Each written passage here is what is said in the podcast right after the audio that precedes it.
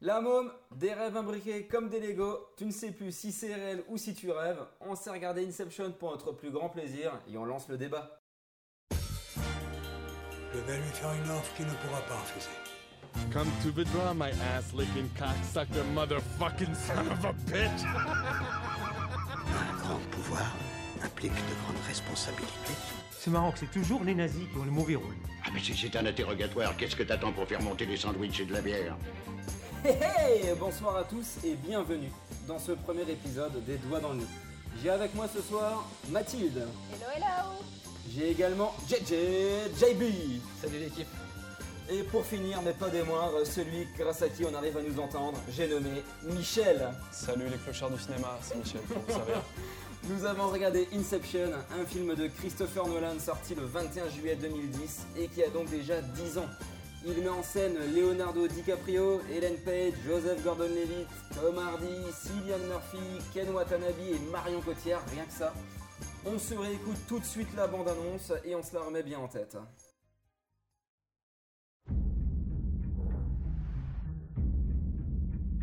Il faut que vous sachiez une chose. Je suis spécialiste d'un genre de sécurité très particulier. La sécurité du subconscient. Des rêves, autrement dit.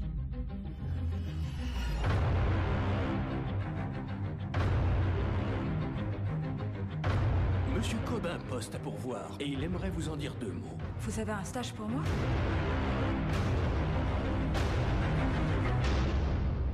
Ce n'est pas le terme exact. Nous créons le monde du rêve.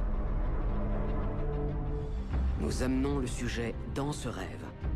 Et le sujet y dépose tous ses secrets. Et là, vous cambriolez le rêve. Bah, disons que c'est pas tout à fait légal. Ça s'appelle l'inception.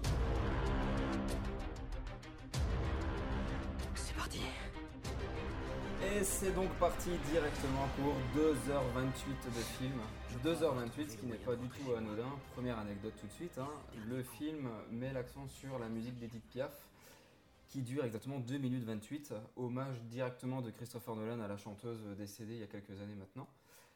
Le film s'ouvre tout de suite sur Leonardo à la plage. Mais avant de commencer le podcast, j'aimerais d'abord avoir l'avis de chacun. Et je vais commencer par Mathilde. Alors, bah moi c'est simple, tu m'aurais demandé mon avis après le premier, premier visionnage, je pense qu'il serait pas du tout le même qu'après euh, deux ou trois visionnages parce que j'ai au moins dû voir le film trois fois. Euh, alors, voilà, globalement c'est un film que j'ai adoré, le casting que j'ai trouvé génial, Christopher Nolan qui est un réa- un réalisateur que j'aime beaucoup. Après, voilà, le premier visionnage, j'ai trouvé ça légèrement compliqué. C'est vrai que quand moi je, vois un- je regarde un film, euh, c'est essentiellement pour me détendre, donc j'ai pas trop envie de me faire des nœuds au cerveau hein, de base. Donc, euh, mais euh, mais c'est vrai que voilà, faut reconnaître que c'est hyper bien ficelé. Euh, bon, on aura le temps d'en parler. le, le concept et l'idée du film est, est hyper original. Donc pour ça, euh, voilà, rien que pour ça, le film, euh, le film est top. Euh, un autre truc que j'ai vraiment bien apprécié, c'est que pour un blockbuster américain, euh, bah déjà, euh, ça se tire pas dessus euh, toutes les 5 minutes et on n'a pas non plus des scènes de, de baston et de castagne, euh, ce qui est souvent le cas. euh, Il y en a voilà, quelques-unes des quand scènes même. de gros bras. Ouais, mais bon, c'est quand même voilà, c'est quelques minutes dans le film euh, et pour le coup, c'est ça apporte au film. Enfin, je veux dire, c'est vraiment, euh, il y a vraiment une explication à ces scènes-là, etc. Bon, on en parlera sûrement, mais Ok. voilà, et puis euh, donc ça j'ai bien aimé parce que c'est souvent le genre de truc qui m'énerve dans les films américains. Et puis pareil, on n'a pas, on se tape pas une histoire à la con, une histoire d'amour à la con, euh, voilà, juste pour justifier. euh, Avec une jolie Marion Euh, Cotillard qui joue un super rôle. hein. Mais on en reparlera avec Michel surtout derrière. hein. Michel a adoré ce rôle. qui est, euh, qui est rien un peu, euh, qui est souvent un peu mièvre et qui apporte pas forcément grand chose au film. Là, on est un peu épargné par rapport à ça, même s'il y a effectivement une, une histoire de couple, mais, euh, mais voilà, qui est, qui est En assez arrière-plan. compliquée, en arrière-plan. Donc, euh, ouais, en résumé, un film que, que, que j'ai beaucoup aimé, mais que j'ai surtout apprécié à partir du deuxième visionnage parce que c'est quand même fort complexe. Très bien, super. Et toi, JB, qu'est-ce que tu as pensé de ce film? Alors moi pareil, j'ai adoré ce film, Euh, je l'ai regardé euh, plusieurs fois, je, je pourrais même plus dire maintenant euh, combien de fois euh, combien de fois je l'ai regardé, peut-être parce que je comprends aussi très lentement, du coup il me faut quelques visionnages ne serait-ce que pour me sens moins. Je pense Exactement. qu'on est tous dans ce cas-là de toute façon.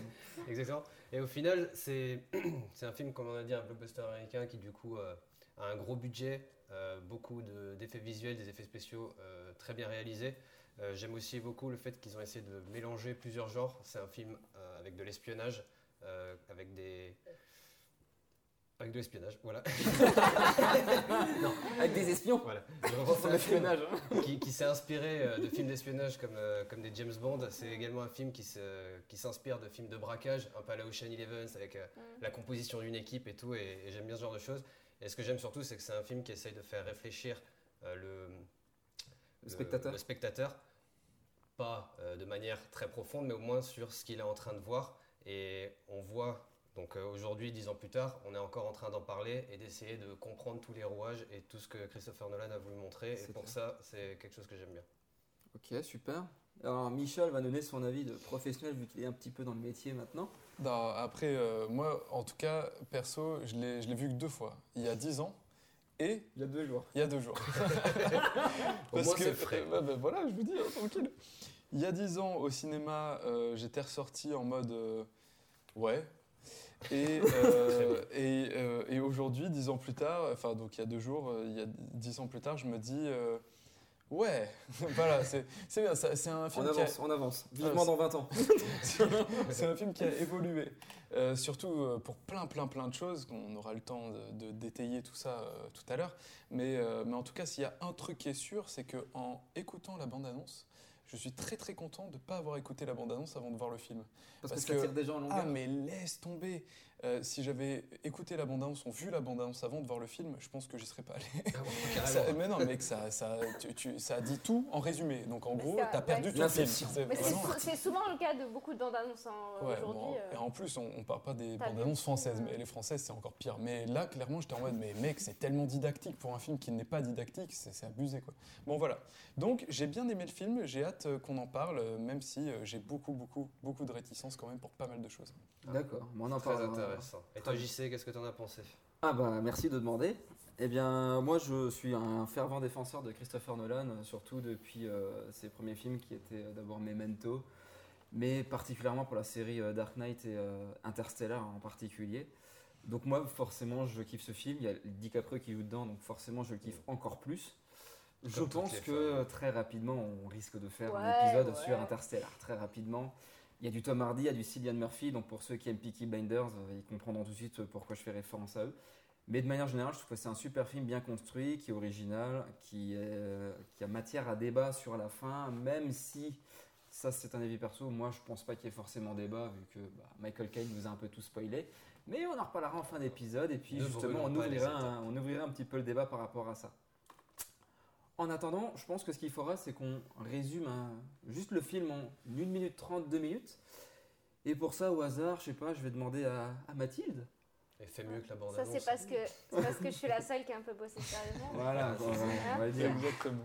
La seule fille et la seule, la seule personne Alors, sérieuse. 1 minute 30, je sais pas, mais euh, pour revenir sur les points essentiels, en fait, c'est l'histoire de Dominique Kopp, qui est en fait un expert du subconscient, un spécialiste des manipulations de rêves et, euh, et particulièrement des extractions, c'est-à-dire des, des vols d'idées, des vols d'informations qui sont situés dans, les- dans la pensée, dans le subconscient des gens. Et en fait, il va chercher un moyen de retourner aux États-Unis pour retrouver ses enfants, parce qu'il a été accusé du meurtre de sa femme aux États-Unis, donc il a dû fuir le pays et il peut plus y mettre les pieds sans être arrêté.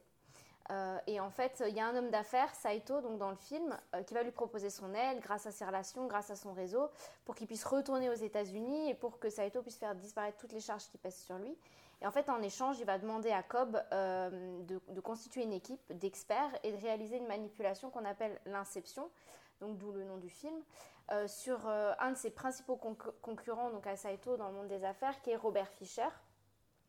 Et en fait, cette inception, ça va consister pour Cobb à introduire dans le subconscient de Fischer une idée qui est de ne pas poursuivre l'entreprise familiale et de la démanteler, ce qui va bien entendu arranger les affaires de Saito puisqu'il est son principal concurrent. Donc ça, c'est un peu l'idée générale du film. Et donc, on va suivre en fait euh, bah, la toute la mise en place de l'équipe, la mise en place de l'opération et tout le déroulé en fait de, de l'inception. Super. Parfait, ouais.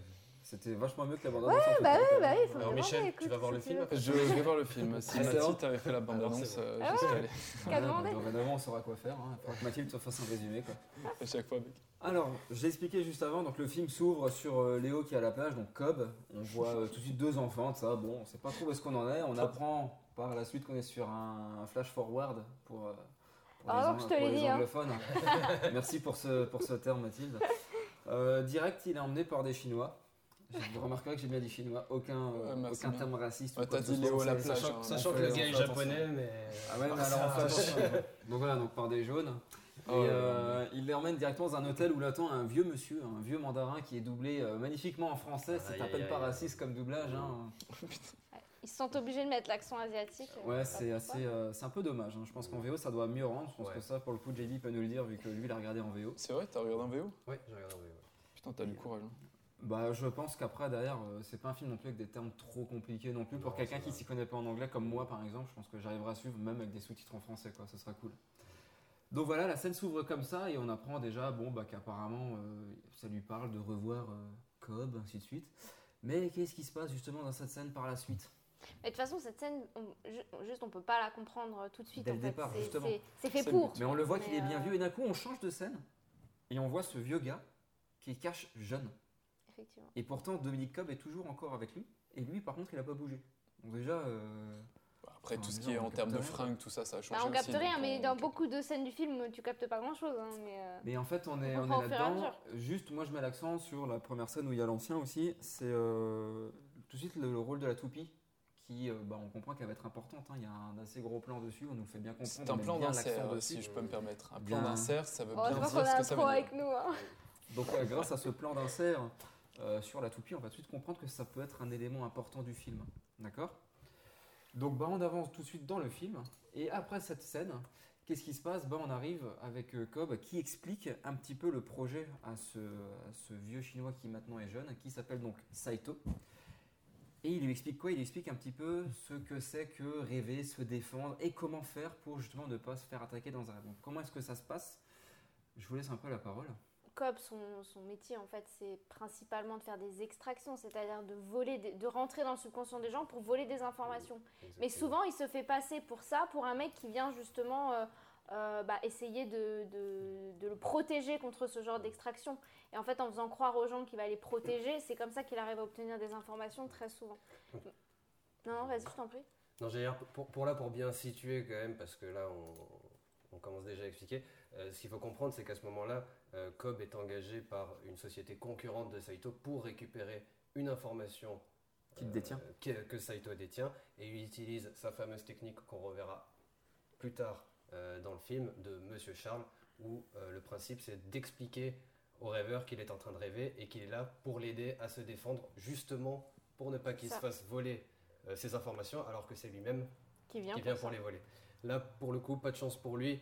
Ça marche pas trop parce que Saito se rend compte qu'il est en train de rêver. Bah, C'est Et- surtout qu'il a déjà été entraîné en fait, il connaît il ce genre de technique et ouais. du coup il a effectivement déjà, euh, déjà pu expérimenter ce genre, de, ce Mm. genre de choses. Donc il se rend compte en fait qu'il est en train d'être berné et qu'il est en train de rêver et qu'on va lui voler une info. Quoi. Exactement. Du coup, Donc oui. ça pète dans tous les sens. Exactement. Après, je finirai aussi par le traitement de la science-fiction euh, sur ce, ce début de film. C'est-à-dire qu'on n'est pas euh, sur des voitures volantes, on est sur des choses très concrètes, Sur euh, un avenir relativement proche. quelque chose qui peut être, euh, qui peut être euh, là de- dans 30, euh, 40 ans, juste par le pouvoir de la manipulation du cerveau.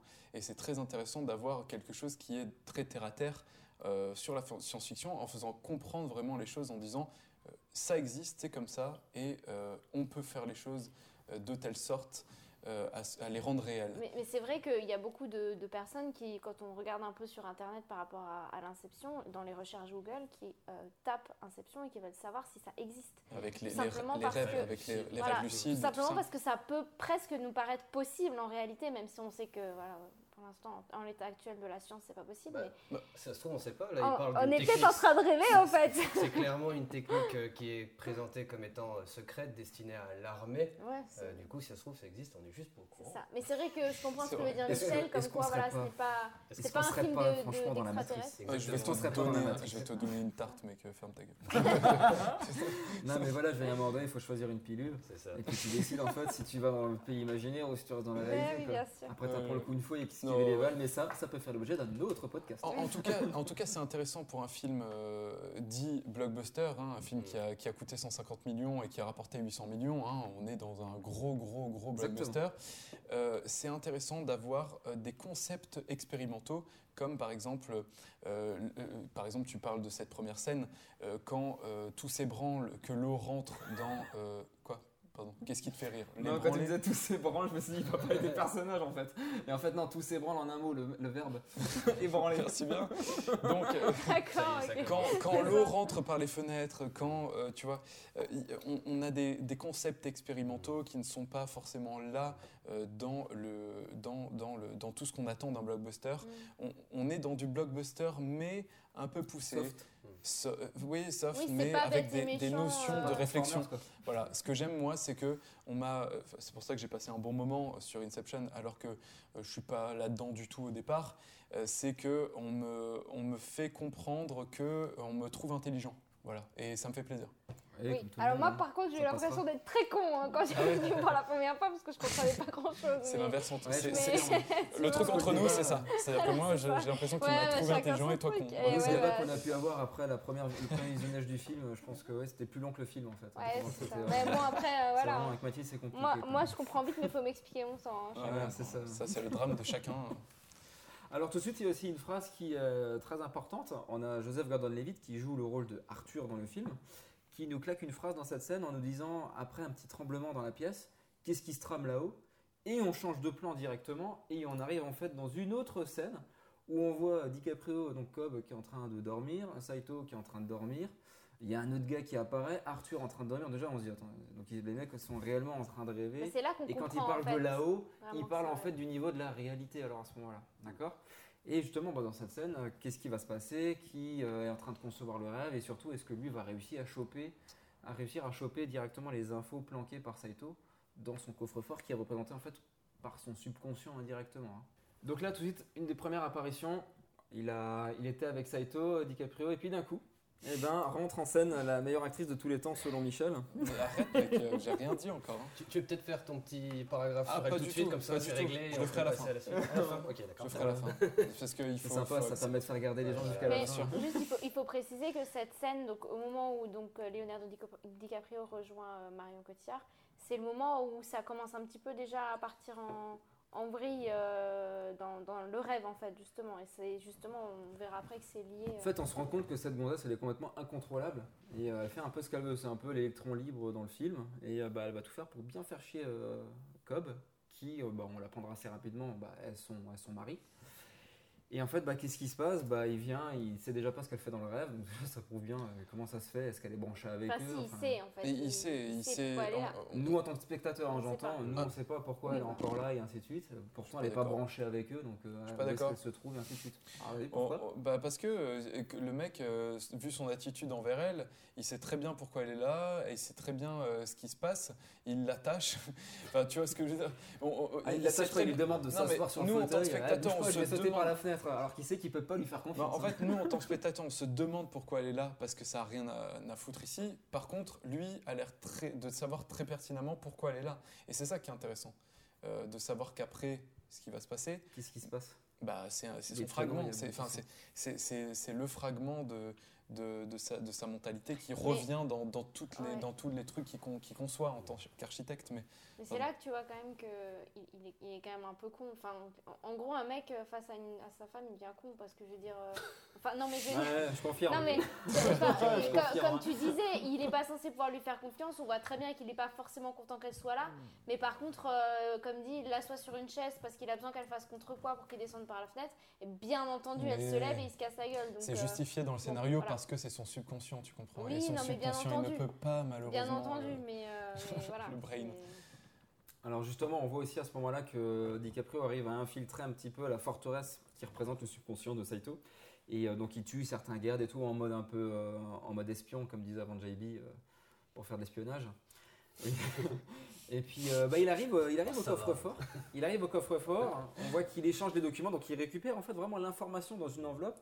Donc visuellement, c'est ce qui nous permet de montrer qu'il récupère l'info qui se trouve dans le cerveau du gars. Quoi. hein. Le coffre-fort, c'est son subconscient. Sauf que, sauf que bah, euh, Saito débarque, euh, il se fait gauler et il s'avère qu'en fait, bah, Mal, donc qui est interprété par mon Cotillard, qui est la femme de Cobb, On Mal en fait. euh, Non, pardon.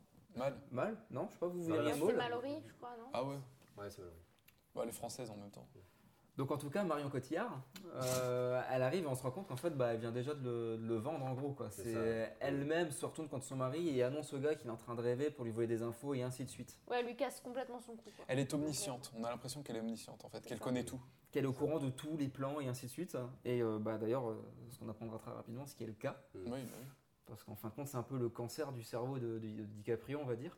Et tout de suite, bah, elle arrive, euh, scène importante aussi, elle arrive avec Arthur qu'elle tient en otage. Elle lui dit Je vais lui faire euh, péter la tête, ainsi de suite. Et là, tout de suite, grande phrase de DiCaprio qui a une grande importance dans le film il lui dit Ça ne sert à rien de toute façon de le tuer, euh, vu qu'ils sont tous au courant qu'ils sont en train de rêver. Euh, si tu le tues, de toute façon, il se réveille. Voilà. Hein, c'est comme Enfin, ça qu'on on, sort d'un rêve. on comprend qu'effectivement, c'est une des mécaniques euh, Qui permet de quand se on tue réveiller, quelqu'un dans un rêve, il se réveille. Au niveau supérieur, comme disait Arthur au début, quand il dit qu'est-ce qui se trame là-haut, donc euh, voilà, ça permet de revenir à la réalité. Et donc, bah, Cotillard, qu'est-ce qu'elle fait justement à ce moment-là? Et ben, elle lui tire dans le pied. Elle lui tire directement dans le genou en disant Dans le oui mais genou, la ouais. douleur euh, c'est dans la tête. Voilà, tout simplement parce que, bah ouais, effectivement, la douleur, c'est pas. Et Il puis peut là, pas c'est se sûr réveiller que- du coup, Il peut pas se réveiller tant qu'il est pas mort de toute façon. hein. mais il souffre. Puis elle nous fait un déhanché euh, comme une top modèle aussi, effectivement. Ce qui est obligatoire hein, dans un film. Mais, euh, Super. Et puis là bah DiCaprio il prend il prend son Prend les courage à devants. deux mains et puis euh, qu'est-ce qui se passe à ce moment-là? Bah, c'est surtout que là, il comprend qu'en gros, dans ce, dans ce niveau-là du rêve, euh, ça va pas le faire. hein. Ils, ont, raté déjà leur coup. Euh, Saito a compris qu'il était en train de rêver parce qu'il a bien été euh, aiguillé par, euh, Mal. Et il décide de tirer une balle dans la tête donc d'Arthur pour le faire remonter d'un niveau. Et lui, il reste à ce niveau-là parce qu'il n'a pas encore eu le temps de lire ce qu'il y a sur l'enveloppe, donc il peut pas lui directement se suicider. Parce que sinon, il perd les informations. Ouais parce qu'il a quand même réussi un subterfuge en faisant croire Oui. qu'il les a pas prises alors qu'il avait déjà échangé l'info. Donc c'est des pages Il- blanches il, il est toujours en possession de l'enveloppe et du coup il se sauve. Le rêve commence à tomber en ruine parce que justement Saito. euh, C'est qu'il est en train de rêver et que c'est lui le rêveur Exact. principal en fait. Exactement. DiCaprio il finit par euh, donc euh, ouvrir cette enveloppe et il se rend compte que les, les informations qui- dont il avait besoin elles sont, elles sont cachées sur les documents. Euh, donc, euh, ce qui montre que, bah, que Saito les avait bien protégés, Ouais, qu'il et était qu'il bien, bien entraîné, était bien quoi. entraîné.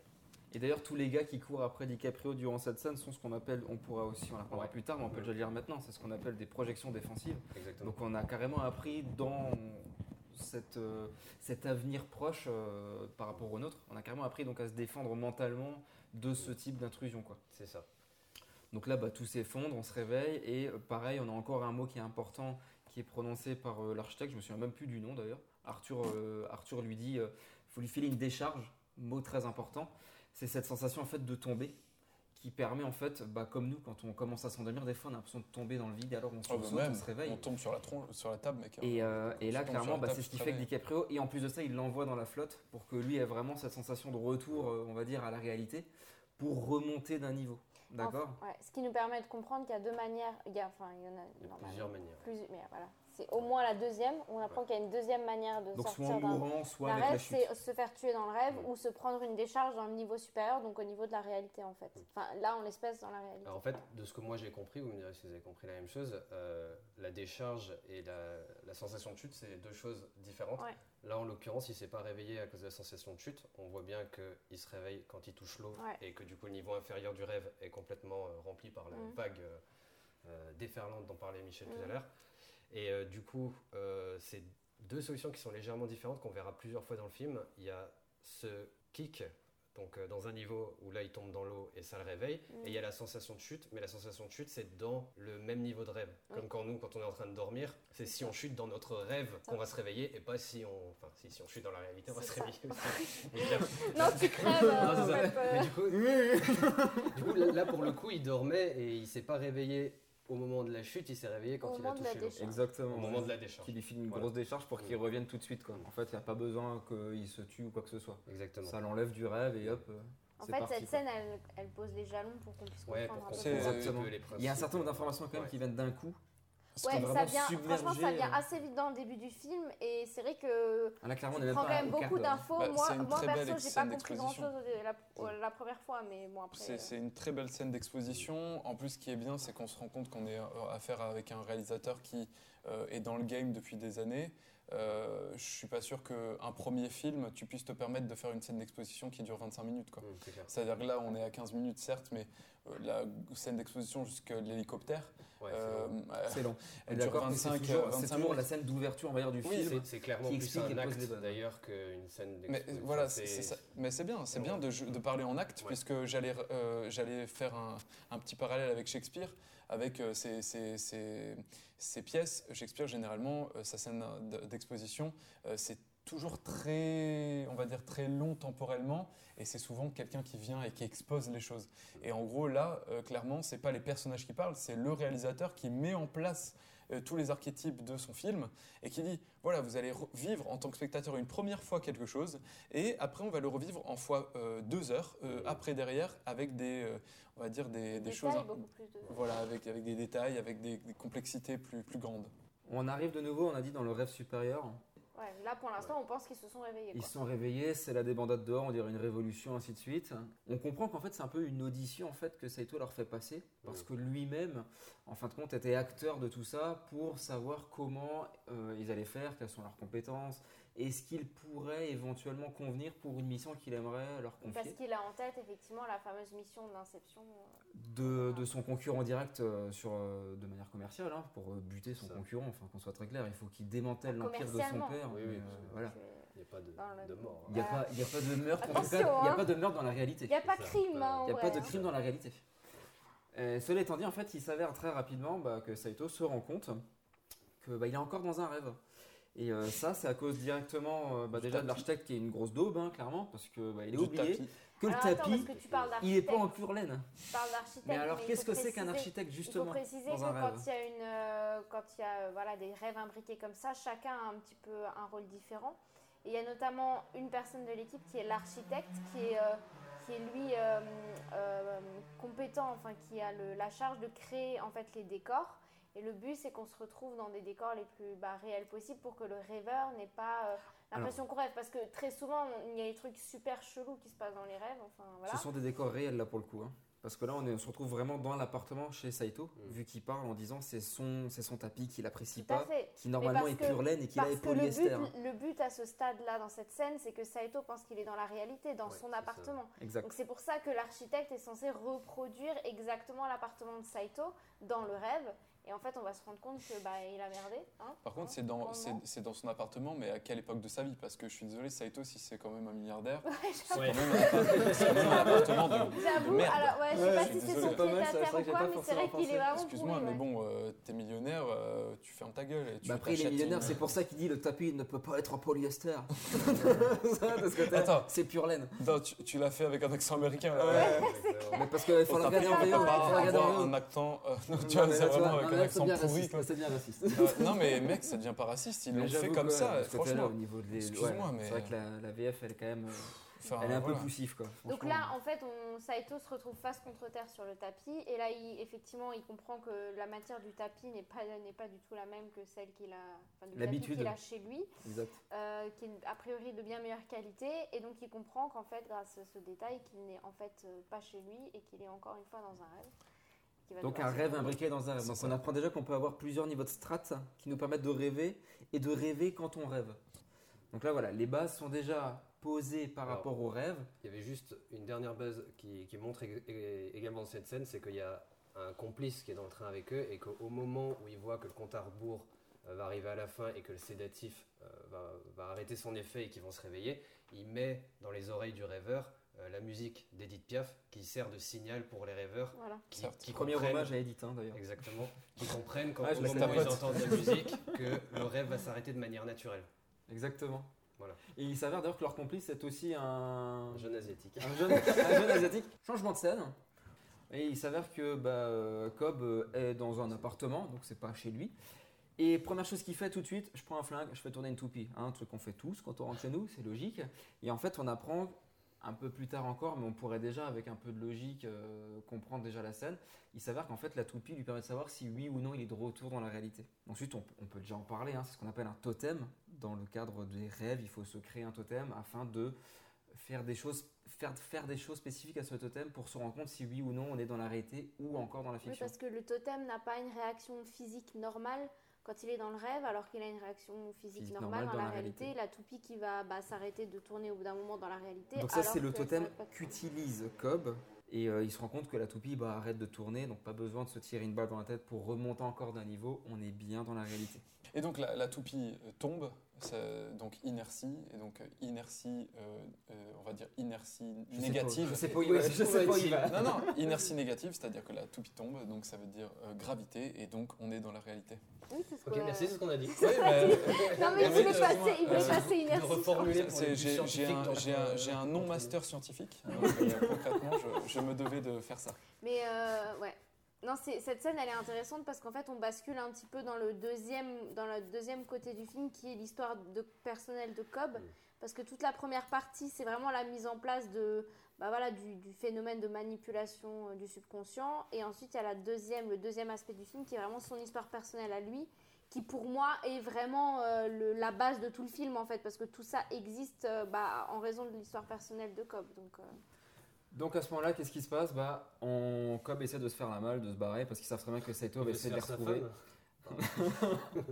Oh, joli. Alors voilà. la malle. Ok, non, mais ouais, c'est- merci c'est- de c'est- l'expliquer. Tu veux, tu Euh, le redire? Tu veux le redire? Donc il se, il se barre, il veut absolument fuir avant que Saito le retrouve. Et en fin de compte, il s'avère que Saito bah, le retrouve, le coince avec Arthur, parce qu'ils allaient partir ensemble.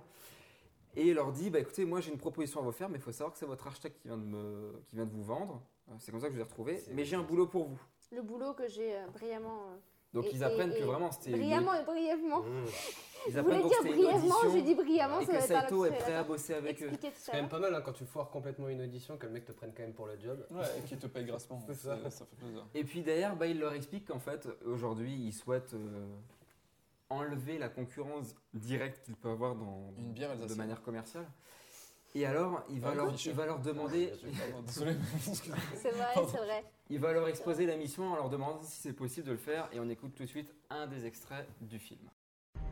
Vous attendez quoi de nous? L'inception. Et c'est possible? Bien sûr que non.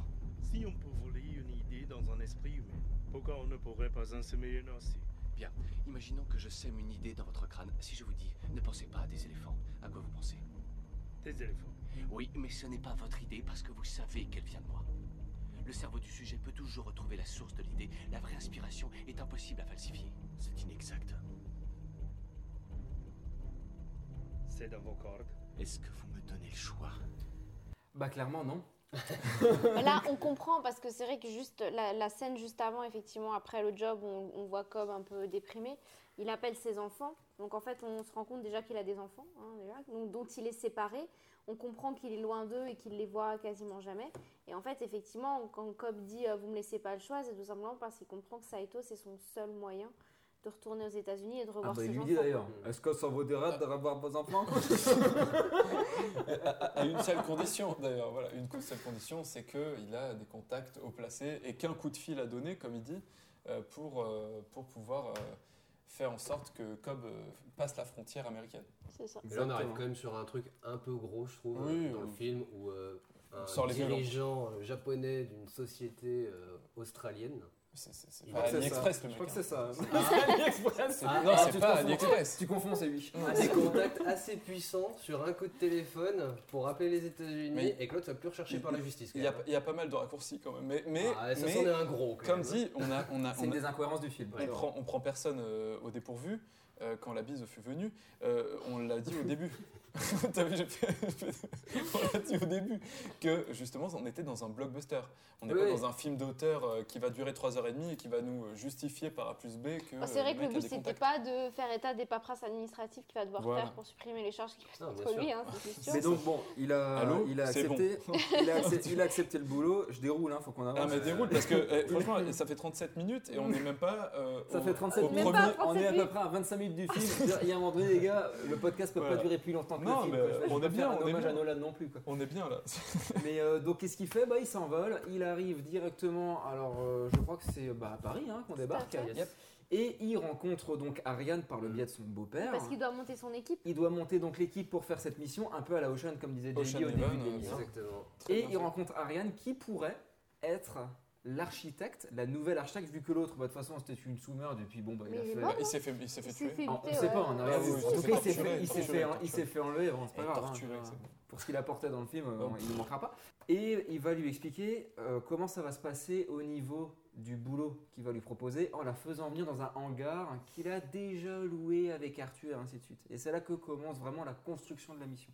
Là aussi, gros raccourci. Hein. En fait, c'est- simplement. C'est hein. simplement qu'il veut. C'est que quand tu vas voir quelqu'un en lui disant tu vas voir, on va, on va manipuler du subconscient. euh, Enfin, t'as juste envie de lui dire mec, euh, t'as fumé quoi Donc, euh, Ouais. du coup, le but c'est juste de lui montrer un peu ce que c'est avant de l'embarquer dans le dans l'histoire, quoi. Enfin, dans le- Je, je suis d'accord, et mais quand Jay il parlait de, pardon, JB euh, parlait de raccourci, euh, Jay, JB, quand il parlait de raccourci, on en est dans un, on est dans le, les trois minutes américaines. J'appelle ça les trois minutes américaines de blockbuster. C'est toujours la même chose, hein, c'est trois minutes sur de la musique et tais-toi et tu Avec regardes ces ralentis. trois minutes, des ralentis. L'histoire passe euh, au- au- pour montrer qu'il s'est passé énormément de temps, mais euh, là concrètement.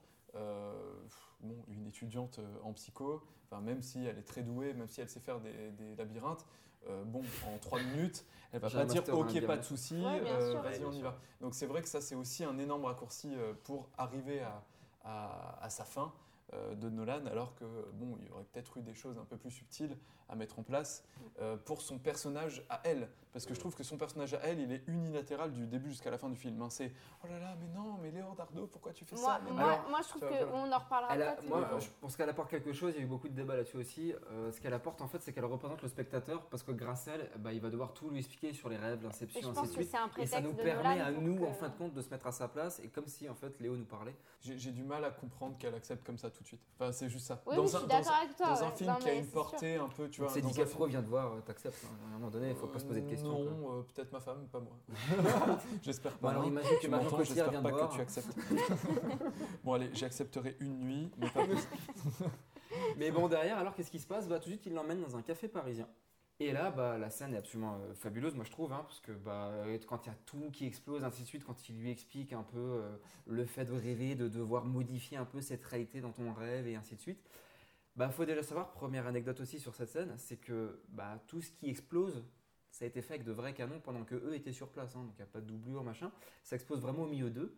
Il y a une voiture qui se retourne et tout, tout va bien quoi. Et pourtant, euh, on a, logique. on a l'air que c'est- on a l'impression que c'était factice. Moi, je t'avoue Mm. que j'ai vraiment l'impression que ça a été fait. Mais ça, je euh, pense, c'est un problème de télé, après moi. un problème de télé. ouais, j'ai- pas ta télé, Ouais, désolé. ouais, voilà, je pense qu'à un moment faut acheter. Juste pour euh, revenir là-dessus, en trois secondes, ce qui est intéressant, c'est que là, Nolan, il s'adresse au spectateur en utilisant le, euh, les, les- les raccourcis, justement, en disant que, par exemple, euh, comment on est arrivé là Bah, C'est une ellipse. Et c'est incroyable de dire, en tant que personnage, j'adore les moments comme ça où le personnage se rend compte de sa condition de personnage et dire, on est dans une ellipse, on est dans une fiction, Ouais. on va Ouais. se réveiller, tu vois, je trouve ça trop, trop stylé ces moments-là. Bah, J'avoue que ouais, ça, ça rend vachement bien, et puis même visuellement, quoi, je veux aussi en termes d'action, enfin, c'est Ouais, quand même pas mal. quoi. Qu'est-ce qui se passe dans cette scène maintenant, justement? Et ben justement, il la forme, il lui explique que ça va être elle l'architecte et que du coup, il va falloir qu'elle apprenne à recréer des- des parties de ville, euh, des différents décors euh, pour que les rêveurs puissent euh, y faire leur mission. Et c'est là qu'elle commence un peu à jouer avec les lois de la gravité et c'est- ça fait partie certainement des plans les plus connus de, de ce film-là, notamment le plan où elle arrive à, faire retourner re- le retourner sol. le, le sol jusqu'au ciel dans, dans- dans Paris. C'est Euh, déjà la merde comme ça depuis qu'Hidalgo est maire, mais alors maintenant. Voilà, les vélos euh, fonctionner beaucoup moins bien. Ouais, c'est- la merde. Ouais, Et puis alors, les trottinettes, on n'en parle même pas. Quoi. Et du coup, elle commence à jouer de, de plus en plus avec la, la physique. euh, Par contre, ça, je crois que c'est un finalement. effet spécial.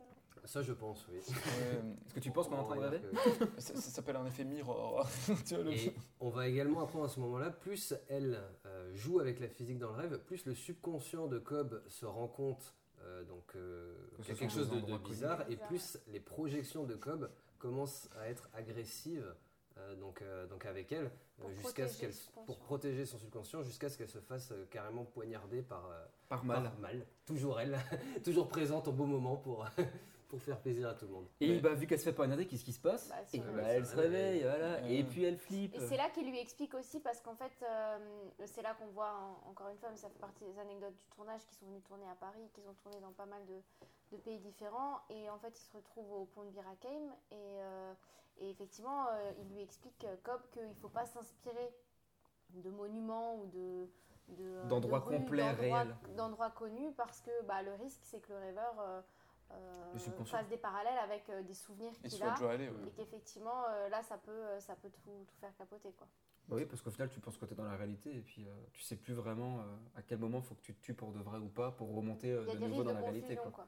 Exactement. D'ailleurs, petit point technique, petit- si vous avez envie de savoir comment a été fait euh, ce, ce trucage euh, avec les deux, euh, avec les deux miroirs. Sans qu'on voit la caméra, Sans qu'on voit la caméra, il y a plein plein de tutos sur YouTube qui montrent ça. C'est assez complexe, mais c'est carrément réalisable par tout un chacun.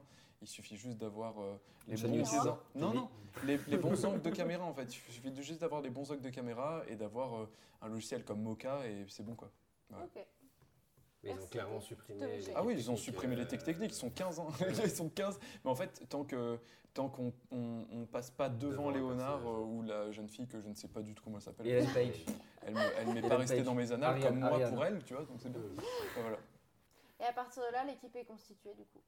Alors pas vraiment encore parce qu'il Ah, il manque manque encore un composant, un composant les- essentiel. En fait, il manque tous les autres. Ah ouais, En fait, pour l'instant, tu vois, pour l'instant, ils sont que C'est 3 sur les 6, on va dire. Mais- Tu vois, il y a... Allez, 4 si on compte Saito déjà. Mais... Mais vas-y, on, on va les Mais non, passer. mais c'est parce que vois. j'essaye de passer faire avancer On le va les truc, passer tu un peu vois. plus vite. Donc là, il a besoin d'un d'un faussaire. Donc il fait quoi? Bah, Il va chercher euh, directement Ames.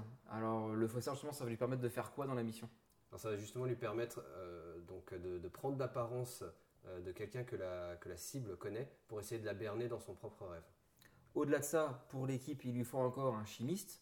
Et il va trouver le chimiste en la personne de Youssouf. Mais alors justement, le chimiste, lui, quel est son rôle maintenant dans la mission? Bah, en fait, le problème, c'est que dans le cadre de l'inception, ils vont réaliser différentes strates de rêve. Euh, là, il va y en avoir euh, trois, trois niveaux de rêve. Et donc, du coup, il va falloir que la mission dure longtemps. Donc, il faut qu'ils aient un sommeil prolongé. Et pour ça, ils vont avoir besoin d'avoir un- d'utiliser un sédatif puissant. Donc, ils vont aller voir une personne qui est Youssouf, qui lui a la possibilité de créer ce sédatif puissant qui pour autant euh, voilà, n'altère pas euh, leurs facultés ou autre. Quoi. Donc voilà, donc il, il va le recruter. et, euh, Et surtout, il explique que dans le composé, il fait en sorte que l'oreille interne puisse Ne- encore ne continuer à affectée. fonctionner, qu'elle soit pas affectée, pour qu'il puisse entendre aussi Le les signal. décharges et ainsi de suite. Donc, bah, comment ça se passe au niveau de ce composé et comment, comme l'explique, on peut écouter un deuxième extrait. Il faudrait que vous réalisiez sur place des composés correspondant à nos exigences. Celle-ci étant Les grands fonds. un rêve emboîté dans un rêve. Deux niveaux. 3. Impossible. Tant de rêves emboîtés dans d'autres rêves, trop instables. Je vous dis que c'est possible. Il suffit d'ajouter un sédatif. Ouais, un colossal sédatif. Combien de coéquipiers? 5. 6. Si je veux être sûr que la mission est accomplie, je devrais aller avec vous. Il n'y a aucune place pour des touristes sur un tel boulot, monsieur Saito. On dirait bien que cette fois il y en aura. Et devinez qui va foutre la merde quand il dit on dirait bien que cette fois il y en aura un. Saito. Et voilà, exactement. Donc bah, l'équipe est plutôt montée parce que bah, Saito en plus s'invite, donc finalement ils seront 6. Et bah, il faut maintenant savoir à quel moment on va réussir à endormir Fischer et comment va se Qui dérouler la, mission.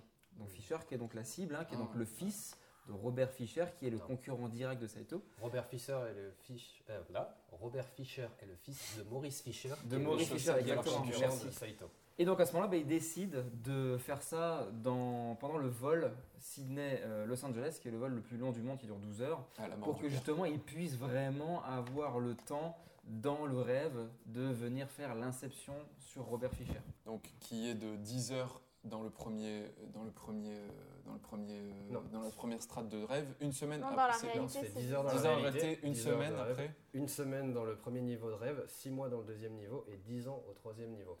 Sachant qu'en plus, il y aura un quatrième niveau qu'il n'avait Voilà. pas prévu. D'accord. D'accord Et du coup, leur plan, c'est donc. euh, pourquoi est-ce qu'ils ont besoin d'aller dans tro- trois strates de rêve? Justement pour pouvoir ancrer l'idée de démanteler l'entreprise de son père, ce qui n'est pas une idée super facile. Il faut l'ancrer bien profond, Profondément. Euh, de manière à ce qu'il ait l'impression que l'idée vienne de lui-même. Sinon, elle ne tiendra pas. Et leur plan pour remonter, euh, ça va être de synchroniser un kick à tous les niveaux de rêve. Donc le kick qui sera synchronisé par la musique. Donc la décharge. Voilà, la décharge. Et donc de remonter au même moment euh, tous les niveaux avec euh, bah, différentes décharges qu'on expliquera au fur et à mesure de- que le plan se déroule. Donc là, bah, ce que je propose, c'est qu'on fasse un découpage au niveau des rêves, en expliquant à chaque fois bah, Ouais. qui se passe, et on passe au suivant, on passe au suivant, et on remonte après pour terminer. Ok Je vais enfin voir si j'ai vraiment tout compris. Alors, ça y est, maintenant on est dans le, dans le nœud de la guerre. Alors, on est au premier niveau de rêve, le rêveur, c'est Youssouf. Exactement. D'accord? On arrive déjà, il flotte. Carrément. Le Parce but Youssouf de a ce. picolé dans la première classe de l'avion. le composé, il n'y avait pas que le composé. hein.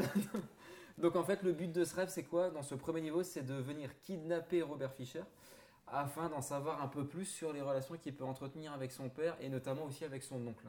Ok? Donc bah, qu'est-ce qui se passe quand ils arrivent dans ce rêve? Eh ben, directement, ça part en cacahuète. Ils sont pas là depuis 5 minutes que les premiers problèmes C'est la arrivent. scène, c'est un peu la scène baston du film, quoi. Exactement. Alors déjà, il y a un train qui traverse la route et qui percute la voiture de com. Donc ça, c'est un, un problème qui vient de son propre subconscient. Et au-delà de ça, ils se font directement attaquer par un groupe d'hommes armés qui sont en fait les projections défensives euh, de l'esprit de Fischer. Et euh, là, ils se rendent compte que le problème, c'est que euh, personne n'avait fait. Enfin, il y a quelqu'un dans l'his- dans l'histoire qui n'a pas fait correctement son taf et qui n'a pas prévenu qu'il allait avoir euh, euh, des défenseurs. En gros, ils auraient dû savoir qu'il a été entraîné, quoi. Voilà, comme Ouais, ça, comme le ça, coup, il c'est l'a- comme ça, il bien l'avait entraîné, été, quoi. effectivement. Ouais, là ils sont bien entraînés et euh, bah, qu'est-ce qui n'arrive pas, Monsieur Saito, qui se prend une balle? C'est con. hein. Sauf qu'à ce moment-là, on se dit bah c'est pas grave, on va lui rendre servir, on va le buter. Mais c'est pas vraiment la bonne solution. Ça le réveillera pas. Quoi Euh, Comment ça, ça, Ça le ne réveillera le pas réveillera On se réveille toujours quand on meurt en rêvant enfin un cob. De ce sommeil, non. On est trop anesthésié pour se réveiller comme ça. D'accord. Alors si on meurt, il se passe quoi On tombe dans les limbes. Attends, tu rigoles Dans les limbes Un espace onirique nous construit. Mais y a quoi là-bas Du subconscient à l'infini, à l'état brut. Y a rien du tout là-bas. Exception faite de ce qui a pu être laissé par quelqu'un qui partage ce rêve et se serait déjà retrouvé piégé là-bas. Et dans notre cas, il n'y a que toi. Combien de temps on pourrait y être coincé C'est même pas la peine d'espérer s'en échapper avant que la sédation Combien de temps Euh, Des décennies, voire une éternité, j'en sais rien, t'as qu'à lui demander, il y est allé lui Allez, on le porte là-haut. Génial. Alors là, merci. Nous l'a donc coincé dans l'esprit de Fischer pour affronter son armée perso, et si par malheur on est tué, on se perdra dans les limbes jusqu'à ce qu'on ait le cerveau en compote. Donc autrement dit, bah, la mission, euh, ça, ça devient un peu pourri. Et puis Oh, j'ai l'impression que, bah, que. Cobb, en fait, il a preuve du personne. Quoi. Le mec, il ça. embarque ses potes et puis, hé, allez, faut avoir confiance, les gars. Surtout deux indices. Euh, on apprend que Cobb y est déjà allé. Exactement. Et de deux, on, on entend les limbes euh, pour, enfin, vraiment officiellement Mm. par autre, quelqu'un d'autre que, euh, que Cobb. Justement. Donc c'est cool parce que on a cette dimension euh, qui peut durer des décennies et des décennies, donc encore plus que les 10 ans, Mm. euh, qui, qui apparaît, qui fait irruption. Là, bah, Ems va faire tout de suite son taf. hein. Le top de Fosser va rentrer en ligne de compte parce qu'il va se faire passer pour l'oncle, justement, de Robert Fischer. Et eux vont essayer de lui extraire de sa tête directement six numéros. Donc 528, 491, hein, j'ai bien, bien noté euh, les numéros. Et ils ont une importance pour les niveaux inférieurs également. Alors en fait, ils, ils lui font croire à ce moment-là qu'ils le torturent pour avoir la combinaison du coffre secret de son père, Mm. dans lequel il y aurait une version alternative de son testament, euh, bah, pour laquelle il a, au- il a aucune idée qu'elle Ouais. existe. Et pour bien vendre le truc, euh, ils lui font croire qu'il torture également son oncle pour cette même euh, combinaison, sauf que son oncle c'est Ims, comme on l'a expliqué. Le faussaire. Exactement. Donc une fois que tout ça est fait, on arrive, ils prennent le van et c'est le moment d'aller dans le niveau inférieur encore de rêve, donc à savoir le premier rêve imbriqué dans le rêve. D'accord? Donc ils se mettent tous directement dans le van. Le rêveur principal va, va être maintenant Arthur. Et euh, Youssouf, Youssouf, pardon, va devoir conduire la camionnette et euh, justement bah, échapper aux projections défensives de Robert Fischer pendant que les autres sont en train de rêver pour arriver à un certain point pour avoir la décharge de son niveau.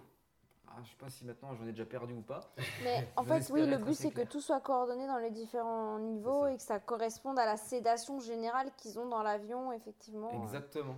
Pas qu'ils se réveillent trop tôt, pas qu'ils se réveillent trop tard. quoi. Donc à ce moment-là, ils s'endorment. Ils arrivent donc dans le nouveau rêve. Et dans le nouveau rêve, on est dans un grand hôtel. Et là, à ce moment-là, il y a un nouveau plan qui se met en place. C'est que euh, directement Cobb Charles. va sortir le coup du monsieur Charles à Robert Fischer. Donc en gros, il va lui expliquer que bah, il est dans un rêve. C'est ça. C'est ça en fait. Il- ne voulait pas rester sur un échec, il s'est dit faut remonter directement. Ouais. hein, Quand tu tombes, faut y aller direct. Ça n'a pas marché la première fois, mais là cette fois-ci j'y crois. Ça va le faire. Ça va le faire. Exactement. Bah là, il lui fait tout de suite comprendre qu'il est dans un rêve. Il lui fait comprendre qu'il y a l'étrangeté de ce rêve. Et en fait, avec tout ce qui se passe dans le niveau supérieur, qui est donc le van, avec la pluie, avec le fait que ça braque-balle un petit peu là dans la. Qu'est-ce que je viens de dire comme mot là? Brinque-balle. C'est un compris, C'est pas mal quand même. hein Ouais, c'est pas Voilà. mal. Et bah tout ça va avoir des répercussions forcément, malgré le sédatif, tout ça va avoir des répercussions sur le niveau de rêve inférieur. Donc c'est pour ça, lui va bien mettre l'action dessus, Cobb, en disant à Fischer, bah regarde, tu vois là, la pluie, la pesanteur, ainsi de suite. Là, c'est plutôt bien fait aussi, je trouve, de manière visuelle pour nous, Ouais. spectateurs. Surtout que ça a été vraiment euh, filmé pour le coup. Ils ont construit tout le bar Tout un euh, plateau. sur un plateau et ils l'ont incliné de 25 ou 30 degrés, je sais plus. 25 degrés. 25 degrés, il me semble, ouais, c'est ça. Et euh, donc pour que tous les éléments qui bougent soient réels. Et du coup, euh, toute l'équipe technique et les acteurs étaient en mode penché pour essayer de tenir en équilibre sur le set. Ce qui est quand même Ouais, assez, quand, euh, quand on a l'argent, euh, on peut le faire, c'est Bah, cool. Ah non, pas du tout, il suffit d'avoir un plateau qui s'incline. Oui, bien sûr.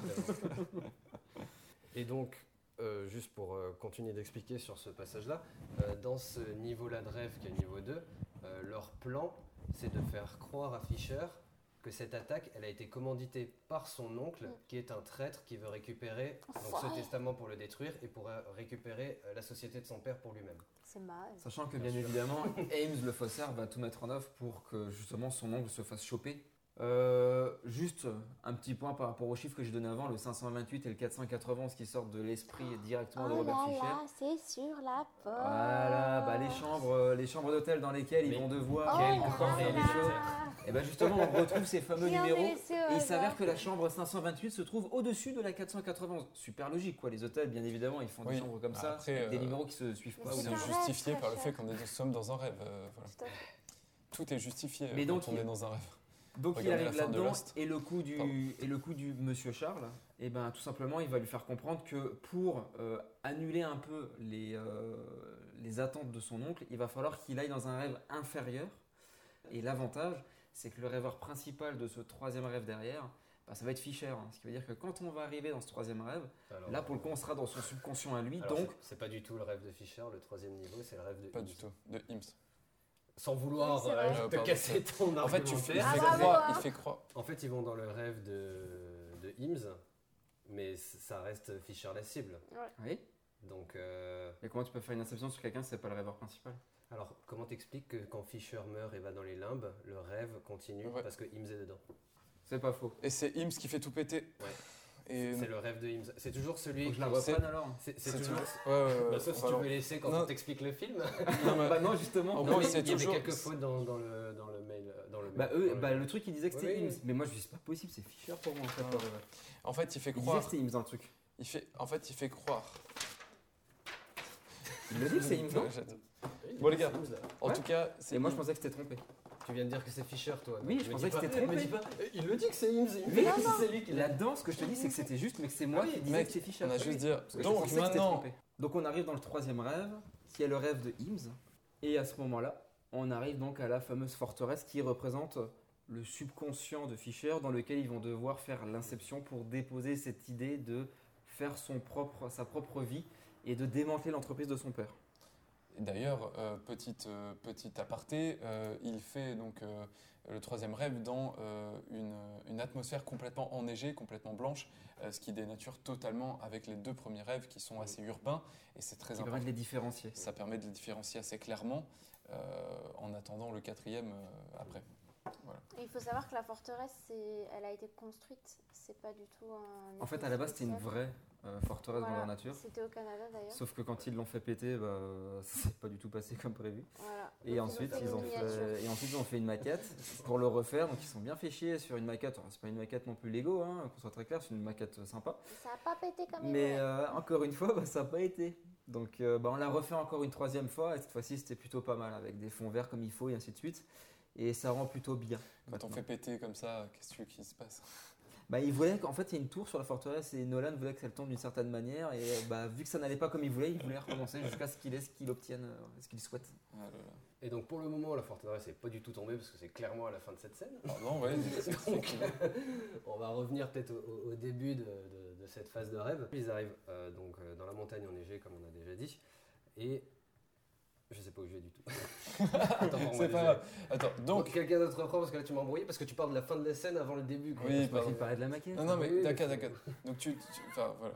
On est dans ce niveau-là maintenant, et en fait, déjà, on arrive donc dans un- ce paysage euh, enneigé dont tu nous parlais à l'instant, Michel. Et puis, bah, qu'est-ce qui se passe? Bah, Déjà, il voit que la forteresse est extrêmement bien gardée, donc ce sont toujours ces fameuses projections défensives de la part de Robert Fischer qui sont surentraînés, qui protègent tout ça, donc bah, bah, il va falloir se débrouiller pour rentrer là-dedans. Et en même temps, on suit encore tout ce qui se passe dans les niveaux supérieurs.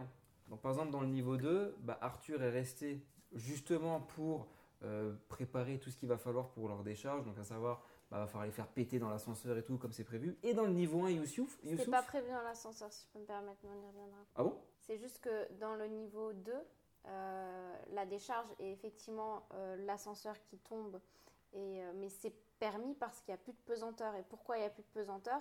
Parce que dans le niveau au-dessus, donc dans le van, ils sont en train de plonger dans l'eau. j'allais- j'allais y venir en fait avec le van pour dire que justement ils s'envoyaient Voilà, en mais à la base, cette, pe- pesanteur, elle n'était pas censée forcément être là, et c'est pour ça, en fait, que Arthur, qui est le rêveur euh, dans Du le- niveau deux. de- du niveau 2, il doit trouver une autre solution pour créer une décharge alors qu'il n'y a pas de pesanteur. C'est quand même extrêmement difficile de créer une décharge quand il n'y a pas de pesanteur, et donc il a cette fameuse idée d'utiliser l'ascenseur. Mais c'était pas prévu à la base. Et d'ailleurs, euh, toujours la même chose, Nolan, euh, qui. On, on- on parle de Inception comme un film incroyable, machin, tout ça. euh, euh, incroyable. Je- non, je sens le incroyable de complexité. Non, mais incroyable de complexité, incroyable de. Le on prend pas le spectateur par la main, on lui montre pas les choses, mais Nolan, quand même, nous a mis un extrême ralenti qui dure Mm. pratiquement Magnifique. 40 minutes. Magnifique au demeurant, clairement, mais euh, très didactique. Pour faire comprendre que le van ne tombe pas dans l'eau quand il. Voilà, bon, dans, Et dans- comprendre qu'on n'est pas dans le même espace Voilà, et après, on, a, euh, on est euh, dans, à la, dans la NASA, dans le deuxième, où il n'y a pas de pesanteur, où il y a de la pesanteur justement. C'est dans un hôtel. Euh, C'est dans un non, hôtel, mais clairement, ouais, c'est des- Clairement, c'est c'est des le truc cosmonautes. des En gros, en gros, si vous voulez, à chaque fois, il y a quelque chose de différent. Et le troisième, ben, c'est la blancheur. C'est la blancheur du, du, du, de- paysage. du Comme paysage ça, on n'est pas embrouillé, on sait où on est à chaque fois. quoi. absolument pas Parce que tout va s'imbriquer, donc Puisque tout s'imbrique et qu'à chaque fois qu'on revient dans une réalité, dans une temporalité pardon, de rêve, euh, on est dans quelque chose de complètement Et différent. puis le rythme est à chaque fois complètement cassé entre Bien les sûr. différentes strates de rêve. donc C'est très bien fait, mais c'est très didactique, c'est-à-dire que le spectateur peut très vite se, se reconnaître. Ah, mais moi j'avais tout de suite tout compris. Bah, bravo Mathis. Après le dixième visionnage, je pense qu'on était pas mal tous les deux. ouais, c'est vrai que c'était pas mal. Voilà. Ah, mais après, Alors. après, c'est vrai que si tu veux parler un peu juste de la pesanteur qu'il y a dans l'hôtel, c'est vrai que c'est aussi une des grandes scènes. On parlait avant, JB parlait avant du plateau qui était penché à 25 degrés. Là, pour le coup, le coup, de la, le coup du hall où ils sont en train de se battre, où tu vois la caméra qui bouge pas, mais eux qui vont sur les côtés, sur le plafond, alors que la caméra reste fixe. C'est pareil, c'est super bidon quand tu le sais, Bah ouais. mais ça rend trop bien en fait à l'image. En fait, c'est une turbine et tout. un, un- un couloir de 30 mètres sur une grosse structure, ils disent Ouais, c'est bidon. Ça tourne, non mais ça Non, mais quand tourne. tu le sais, ça, quand tu le sais, tu te dis qu'en fait c'est bidon dans le sens comme c'est filmé, bah comment est-ce qu'ils ont fait pour faire ça avec des câbles machin? Bah non, pas de câbles. c'est toute une chorégraphie, énorme. C'est super. Sachant qu'ils s'en sont servis pour le coup de la pesanteur aussi dans euh, la, la même pièce de l'hôtel, dans le hall. Pourquoi? Parce qu'en fait ils ont mis la turbine à la verticale et puis accroché à des câbles, les mecs en fait étaient en apesanteur. Donc en fait le gars il a fait à faire du 2 en 1 et tout. Si vous êtes Niveau déjà allé à la fête foraine, vous savez comment ce marche cet effet. Voilà. Donc, après. Donc après où est-ce qu'on est alors dans le film? Donc ils arrivent tout doucement Ils dans la forteresse, Ils, ils, arrivent arrivent à pénétrer dans la forteresse, euh, ça se tire encore un petit peu dessus, tout ça, tout ça. Donc tout ce, tout ce que tu aimes. hein. Que D'ailleurs, j'aime. faites-moi penser que Mais j'ai un c'est truc à dire nécessaire. sur euh, le fait, les, les tirs, les machins après. Et en fait, ce qui devait arriver arriva. C'est-à-dire qu'au moment où ils sont euh, presque en train d'atteindre le but, c'est-à-dire de, de pénétrer vraiment dans le subconscient de Fisher et que Fisher va pouvoir effectivement euh, avoir, euh, enfin, que l'idée va pouvoir s'instaurer dans son subconscient, bah, qui c'est qui, qui débarque pas Ça faisait longtemps C'est la personne qui est omnisciente et qui fait chez tout le monde. C'est Maud, donc la femme de c'est Mal. encore une fois. Euh, Mal, Welcome to- ouais. The Euh, qui débarque today. pour foutre la merde. Et donc, euh, encore une fois, c'est c'est Cobb hein, qui paye, comme il fait partie du rêve, qui, la- qui laisse encore une fois cette, euh, cette, euh, cette ombre, cette euh, mal, Projection. euh, cette projection euh, faire irruption dans le rêve. Et euh, ma- malheureusement, euh, ce qui ne devait pas arriver et qui est très problématique, c'est que Moll va tuer Fisher. Euh, avant même qu'il ait pu effectivement euh, euh, Rentrer dans la chambre forte. rentrer dans la chambre forte euh, et, et effectivement euh, que l'idée puisse, puisse être mise en place. Et donc à ce moment-là, on va passer dans une autre dimension puisqu'il y a un quatrième, si on, je ne sais même pas si on peut appeler ça un niveau de rêve, c'est pas vraiment un niveau de rêve. Mais en fait, euh, Fischer étant mort alors qu'il était sous sédatif, il est tombé dans les limbes. Saito est euh, hyper mal en point. euh, Ah, il meurt aussi. D'ailleurs, il va mourir à ce moment-là. Sauf que le sédatif fait encore Il meurt à ce effet, donc moment-là, il tombe dans les ils en ont perdu deux, deux qui sont partis dans les limbes. Donc Et les deux plus importants pour Cobb, hein. celui qui doit faire, avec qui il doit faire Inception, et le gars qui doit lui permettre de rentrer au pays voir ses enfants, sachant qu'il est sur un vol qui va à Los Angeles là où il a pas le droit de rentrer normalement. Ah bah c'est sûr Donc que le si mec, la au niveau mission des paris- foire, il, il- il- il va en tôle direct le gars. Donc euh, il est un peu dans la Mais merde. quand même, quoi. ses œufs- tous ses œufs le même panier. Et là, et là, pour le coup, euh, moi, ce que j'aime bien, là, c'est que je trouve que Ariane a enfin son, son vrai rôle à jouer, sa carte à jouer, parce que je trouve que pendant tout le dé- dans toute l'inception et même avant dans les autres scènes du film, je trouve que moi, personnellement, je trouve Bah, qu'on lui donne pas un rôle hein. hyper important. En fait, elle est très relou. Enfin, veut un peu tout savoir, elle est un petit peu. Enfin, moi, je la trouve un, peu- un peu relou, ce qui m'énerve un peu, parce que c'est la caution féminine du groupe, donc euh, je comprends pas pourquoi ils ont associé la nana relou. euh, ben voilà. Enfin, le- la personne relou à une nana, tu vois. bon, Ouais, voilà, c'est ça. Euh, en tout cas, Ça vécu, euh, hein. en, tout, en tout cas, c'est là qu'elle a l'idée, euh, l'idée euh, de, de, de dire à Fischer, bah, on va s'endormir et on va À Cobb. à Cobb, pardon, et on va aller les chercher dans les limbes.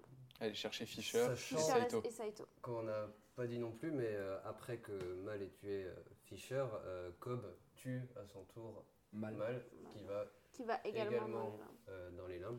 Et c'est pour ça donc qu'ils doivent euh, aller parce qu'il sait très bien que Mal elle qui va le détenir. détient Fisher dans, dans- dans les limbes et qu'il va falloir qu'il aille pour la convaincre de, de lui rendre, tout simplement. Après, est-ce qu'on a exposé ce que c'était vraiment les limbes? Non. Euh, les limbes, c'est quand même le- le- l'endroit ultime de- du rêve. Et, euh, et c'est euh, cette espèce de non, euh, de non-lieu, de, de no man's land. C'est un euh, bac à sable. Tu fais ouais, ce que c'est tu ça. veux. Mais, mais c'est l'endroit ultime, donc très dangereux, puisque tu as une grande part de, de, toute la puissance, ouais. et donc tu ne pourrais ne plus faire la différence, différence entre entre- la réalité Et donc c'est là la qu'on apprend aussi, euh, bon, c'est, c'est- c'est- ça fait partie aussi, on, on retourne un peu dans ce côté histoire personnelle de Cobb aussi à ce moment-là, où on apprend qu'il est déjà resté dans les limbes très longtemps avec sa femme.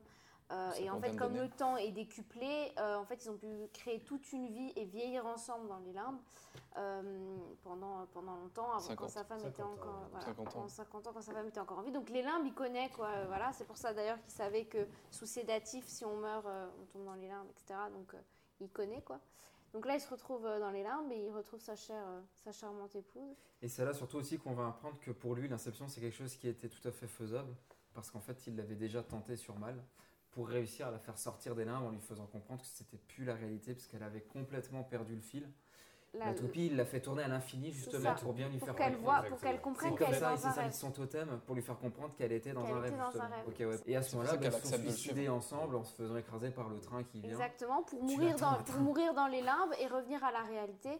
Sauf que elle, bah, le fait de revenir à la réalité, elle a toujours pas vraiment compris qu'elle était revenue à la réalité. Et elle était persuadée qu'elle était dans un niveau de rêve encore, et que la réalité était encore dans un niveau supérieur. C'est ça. Et là, je trouve qu'on a une, une scène. Enfin, moi, c'est une de mes scènes préférées du film, même si c'est pas Quand forcément. Marc Gauthier se suicide, c'est une Non, des scènes préférées de Michel aussi. Honnêtement, euh, enfin, je sais pas, je, je, je trouve cette scène euh, hyper Ouais. intéressante. Généralement, quand euh, Cotillard meurt dans un film de Nolan, c'est très cool. Parce qu'en fait, c'est vrai que depuis le début du film, on nous dit oui, il est accusé d'avoir tué sa femme, mais en fait, on comprend pas pourquoi. On trouve ça un peu bizarre. euh, On se dit bon, pourquoi on aurait accusé ce, ce pauvre homme d'avoir tué sa femme? Et en fait, il y a cette scène justement où, euh, où euh, bah, on, on comprend qu'ils étaient revenus à la réalité après leur séjour dans les limbes, mais qu'elle, en fait, elle faisait plus la différence entre réalité ou pas. Et en fait, elle était persuadée d'être encore dans un rêve alors qu'ils étaient dans la réalité. Et en fait, elle veut obliger Cobb à se tuer pour revenir dans la réalité, alors que bon, malheureusement, ils y, ils- y sont déjà. Et donc, euh, peut-être, c'est le grand point d'interrogation. Et en fait, il y a cette fameuse scène où un soir, en fait, on revit le, le- le jour où, sa femme est, morte, et en fait, on comprend qu'elle s'est suicidée. Elle avait euh, déposé chez son, chez son, chez son avocat euh, euh, une- un papier disant qu'effectivement, c'était... euh, Elle se c'était- sentait menacée et en danger elle par se son sentait mari. menacée et en danger. En fait, le but, le but c'était de forcer son mari à sauter À avec elle et à se réveiller en disant de toute manière, si tu le fais pas, tu vas. Plus tu- rien ici. Tu n'auras plus rien. Donc on comprend pourquoi il est accusé du meurtre de sa femme. Voilà.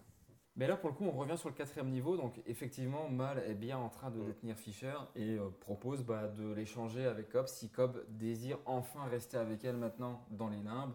Donc, bah, il va accepter. Mais bon, petit subterfuge, ce qui permet de récupérer Fischer.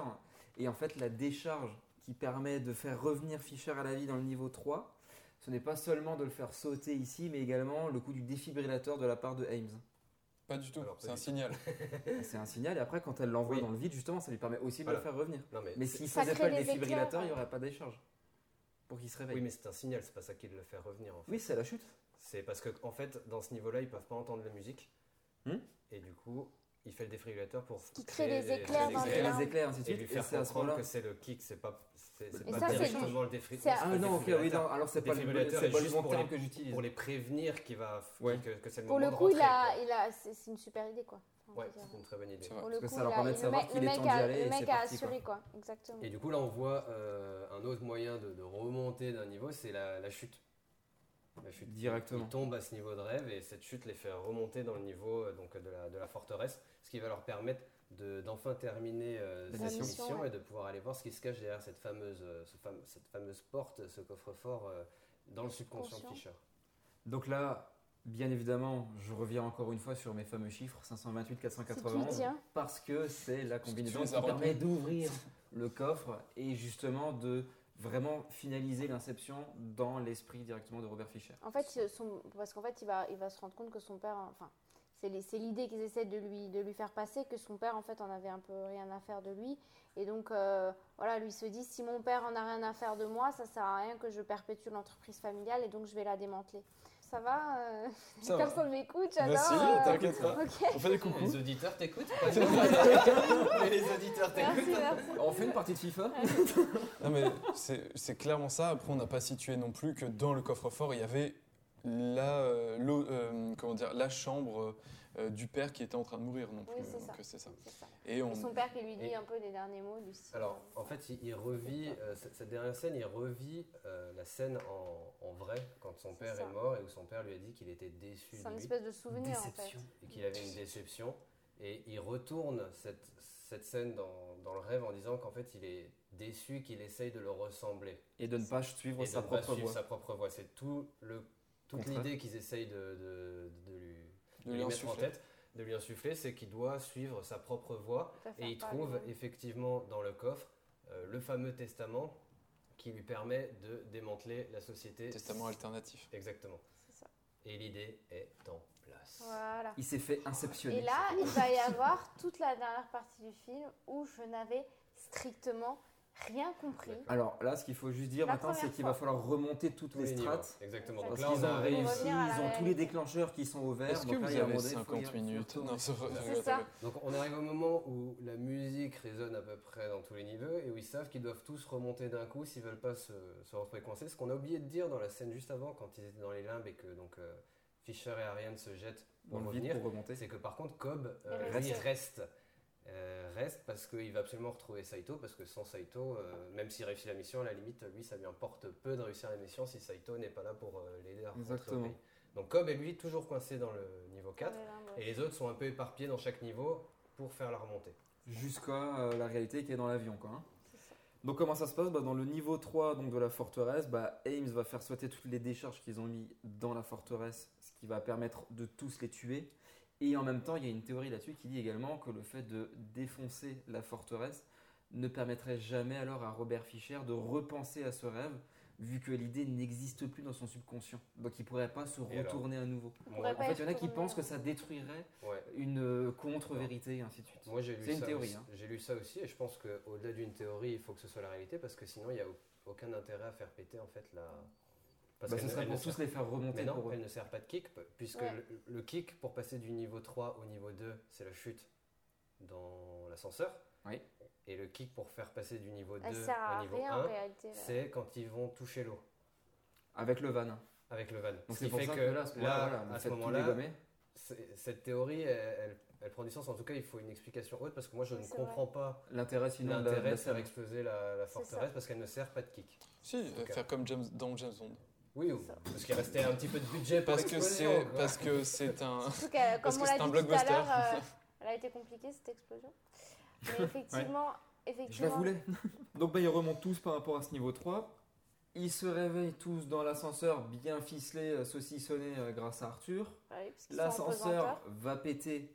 Donc ils remontent tous dans le niveau 1 qui est le van En train qui est de- dans l'eau. L'ascenseur ne pète pas, c'est- il fait péter les fils et l'ascenseur il oui, s'explose. et il va Ouais. s'exploser Oui, en voilà, il s'explose par terre. Il s'explose Avec la pesante- avec oui. pesanteur. Ils remontent tous dans le van. Le van va dans l'eau et il faut qu'ils en sortent rapidement. Bah, pourquoi tu me regardes et tu me dis non? Parce que c'est pas exactement ça. Tu, tu l'expliques, mais dans l'autre sens, parce que là, quand tu l'expliques, tu expliques que quand il touche le van, il, il- il remonte dans le van Et après, il touche l'eau, tu dis, mais c'est pas ça, c'est il touche l'eau et ça les fait remonter du niveau Oui, inférieur. C'est la décharge du niveau Non, tu dis l'inverse. Toi, t'expliques Non, t'as l'inverse. dit qu'il était revenu et ensuite. Non, toi, et tu dis, ils euh, reviennent dans le van et ils touchent l'eau, Ah. mais non. Donc, Donc au niveau d'Ivan, c'est ce que je disais, à ce moment-là, ils sont dans l'eau, je me suis mal exprimé, ils sont dans l'eau, c'est la décharge qui permet de les faire revenir, Mhm. sauf que tout le monde se réveille, mais tout le monde ne sort pas tout de suite. D'accord? Donc il y a d'abord Ames, donc on rappelle qu'il est le faussaire, qui va Mhm. sortir avec Robert Fischer en se faisant passer pour son oncle, en lui disant, bah écoute, euh, c'est ce que ton père a toujours voulu, et ainsi de suite. Et en fait, les autres, notamment euh, Arthur, Ariane et Youssouf, restent sous l'eau dans le van avec une bombe à oxygène et vont sortir plus loin Une sur la côte. d'oxygène, peut-être. Parce que... J'ai dit quoi? Une Une bombe. bombe. Bah, bien Attention, sûr. hein, ça, ça Bien peut- sûr, à oxygène. Attends, on fait péter l'air. Et, euh, et par contre, Cobb euh, va mourir noyé parce qu'il est Exactement. toujours pas revenu des limbes. Et Et donc, va-t-il y en revenir? Mais va-t-il Telle est la question. Et donc, Alors c'est à ce moment-là peut-être que vous serez peut-être pas d'accord avec moi, mais moi je me dis les premières limbes où il était, où il a récupéré Fischer, il reste avec Cotillard. Est-ce qu'on est d'accord pour dire qu'il meurt pour retomber dedans pour aller chercher Saito? Ah, Parce qu'ils retrouvent là sur la plage d'un coup. Donc comment ça se passe? Et c'est là que moi j'ai du mal. Non, il, il paraît qu'effectivement, il... le fait de mourir dans l'eau, dans le van, il retourne une deuxième fois dans les limbes en fait. Puisqu'il re- il revient du début en fait, il repart du début, il reste pas avec Maul, euh, avec Mal, pardon. J'adore. Je vais pas y arriver. avec Mal là où il était avant en fait. Il retourne au, Mais- au tout début, c'est-à-dire sur la plage, ce qui, qui est le cas quand on arrive dans les limbes en fait. Mais est-ce qu'on est au même niveau de limbe ou est-ce qu'on est à un niveau en dessous? C'est ça que moi la question que je me pose. Je pense pas qu'il y ait plusieurs niveaux de limbes. Moi je pense pas non plus. Je pense qu'il y a qu'un seul niveau parce que c'est le subconscient à l'infini. Donc comment on peut c'est faire plus que l'infini? l'infini des, limbes. Parce qu'on a- il y en a- il y a Parce qu'à ce compte-là, on tombe dans du Jean-Claude Van Damme, l'infini deux fois. Non, je pense que je pense qu'effectivement c'est les mêmes limbes, mais que euh, du coup entre temps, comme il est quand même mort dans le niveau du rêve 1, bah, en fait ça réinitialise les limbes. Donc ça veut dire qu'en fait, il est avec elle et d'un coup, hop, il meurt. Il se réveille, il est sur la plage. C'est ça. Sur la plage. Et c'est vraiment là que pour le coup, moi j'avais euh, décroché complet, surtout quand j'ai vu le vieux Saito, j'étais là quoi. Comment Avec, et n'oublions pas le doublage français. Donc là, retour, retour à la première scène du film, Exactement. justement. Voilà. Et là, on Donc il tout vient, il vient pour récupérer Saito qui lui est resté coincé dans les limbes depuis, euh, pff, on va dire 50-60 ans, je pense, vu la Bah, tête vu qu'il la a. tronche, quoi. Et vu. Et vu euh, Alors, et vu parlons du maquillage. euh, parlons du maquillage, Michel, Non, que tu as adoré. Non, mais c'est abusé. Enfin, je trouve ça vraiment abusé. Après, euh, je, je trouve que le latex sur sa tronche est vraiment trop fait, au- à, à l'instar de la voix off, euh, enfin, de sa voix De la voix française. française. quoi. Vraiment, c'est. Mais Qu'est-ce c'est que tu préfères, cliché. latex ou le doublage Non, c'est pas ça. Je, je pense qu'il y avait autre chose à foutre euh, que 50 ans. Là, il a pas 50 ans dans la tronche. hein. Il a euh, 150 ans dans la tronche, mec. On dirait Yoda, quoi. Enfin, tu, vois ce que le peins en vert, c'est Yoda. Après, c'est peut-être forcé exprès pour que le spectateur euh, passe qui sait Parce qu'il nous reprend par la main encore une fois, comme tu aimes. Oui, mais c'est parce que tout le monde dit que c'est un film faussement Bah, dur moi là à pour le coup, il m'a pas mais- pris par la main, il m'avait il m'avait Bon, largué voilà. Mais en tout cas, je vous avoue que en niveau FX, je trouve ça euh, pas terrible. Après, c'était il y a 10 ans. Oui. Voilà. Après, je trouve que c'est un film, malgré tout, il a beau avoir 10 ans, il est quand même pas sur un, hein. on Il est a quand même eu pas 10 sur un ans, film. il y a mais quelques regarde- jours. Regarde, enfin, regarde là, Leonardo DiCaprio, on nous fait, on, nous- on nous fait comprendre qu'il est pas bien, qu'il est desséché, qu'il a la peau un peu craquelée, qu'il a des, des in- il est injecté de sang dans les yeux, c'est réaliste. Mm. L'autre en face, je suis désolé. Bon après c'est peut-être fait exprès aussi, parce Oui. qu'on est dans un rêve, parce qu'on est dans les limbes, parce que c'est compliqué. Mais euh, voilà.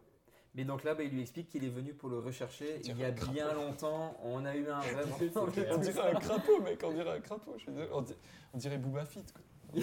non, pas Booba Fett, comment il s'appelle? Yo- Yoda. Non, non, non, dans- le- la grosse larve là, dans, dans, dans, dans Star Wars. Bah lequel? Parce Bah, que des créatures non, dans- magiques. euh, euh, putain, comment il s'appelle?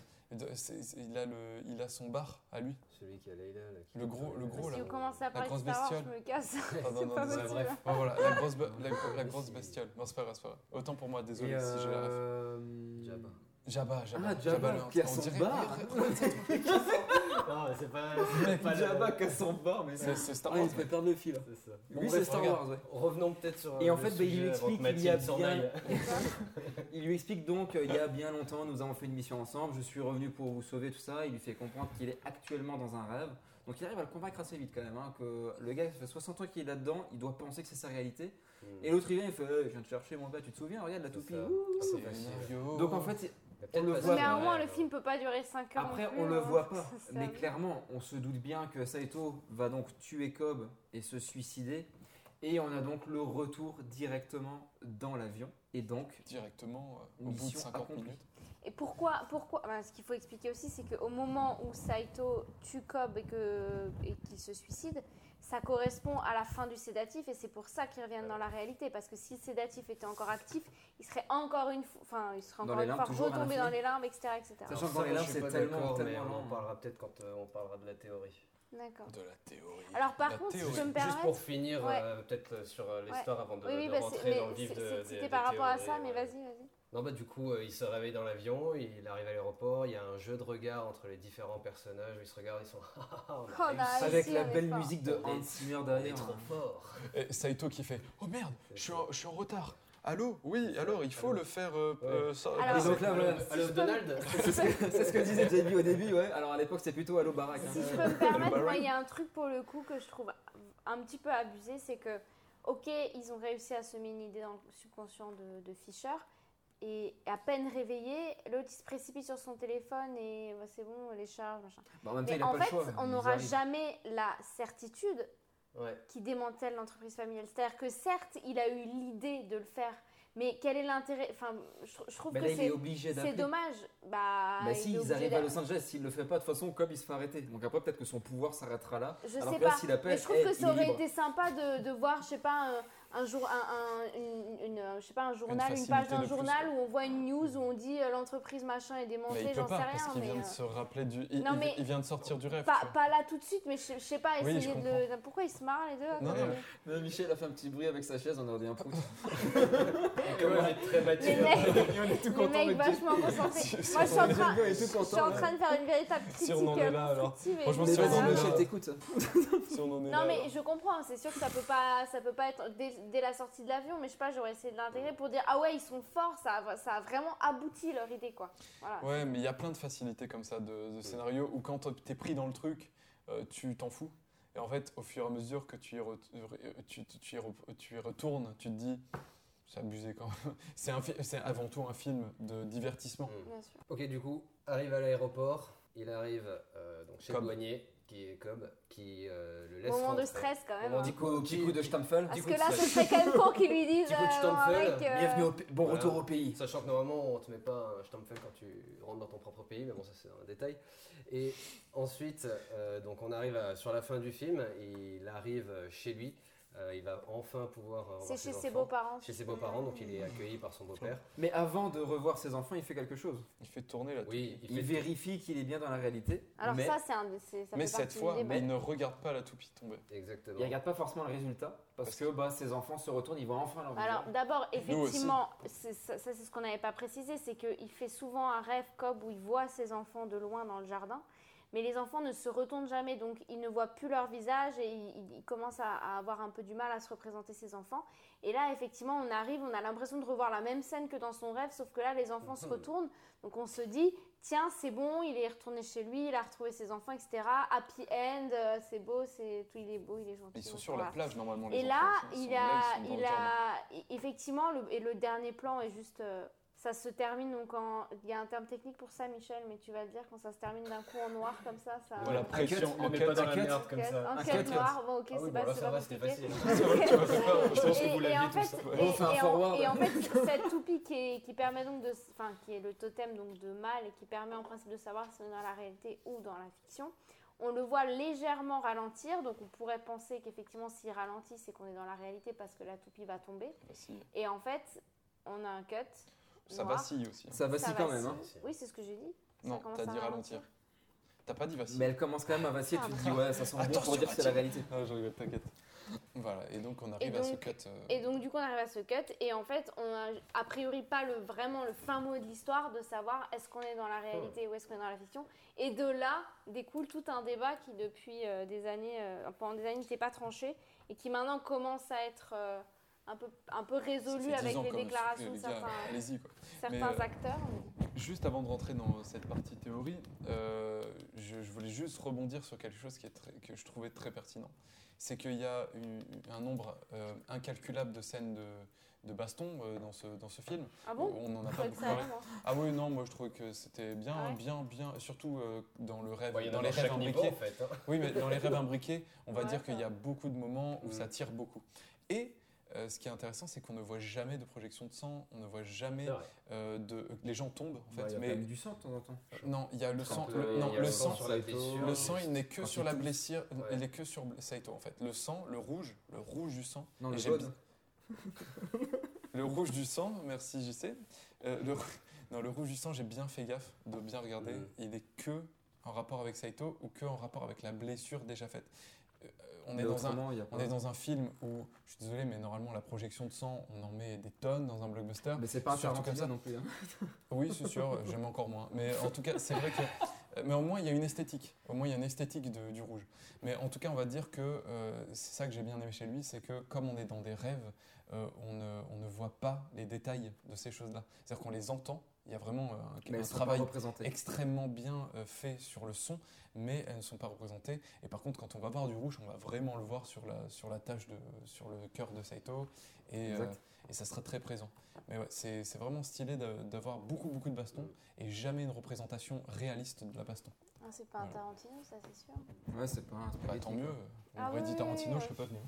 Mais alors, mais alors Ou encore plus, je serais peut-être venu Alors, encore plus. et- qui a envie euh, d'ouvrir le débat? Là, on va faire un débat quand même assez rapide, mais qui a envie d'ouvrir euh, le Moi, je débat pour dire si sur- oui ou non on est encore dans la réalité ou si tout le film est Mais un rêve pour moi, il n'y a pas de débat, on est dans la réalité. Eh ben, au moins, non, ça parce que déjà, euh, c'est quand, Moi, je même- c'est quand même un bon, ça reste un bon film américain, donc normalement c'est une happy end, donc je n'accepterai pas que ça se termine autrement, déjà de une.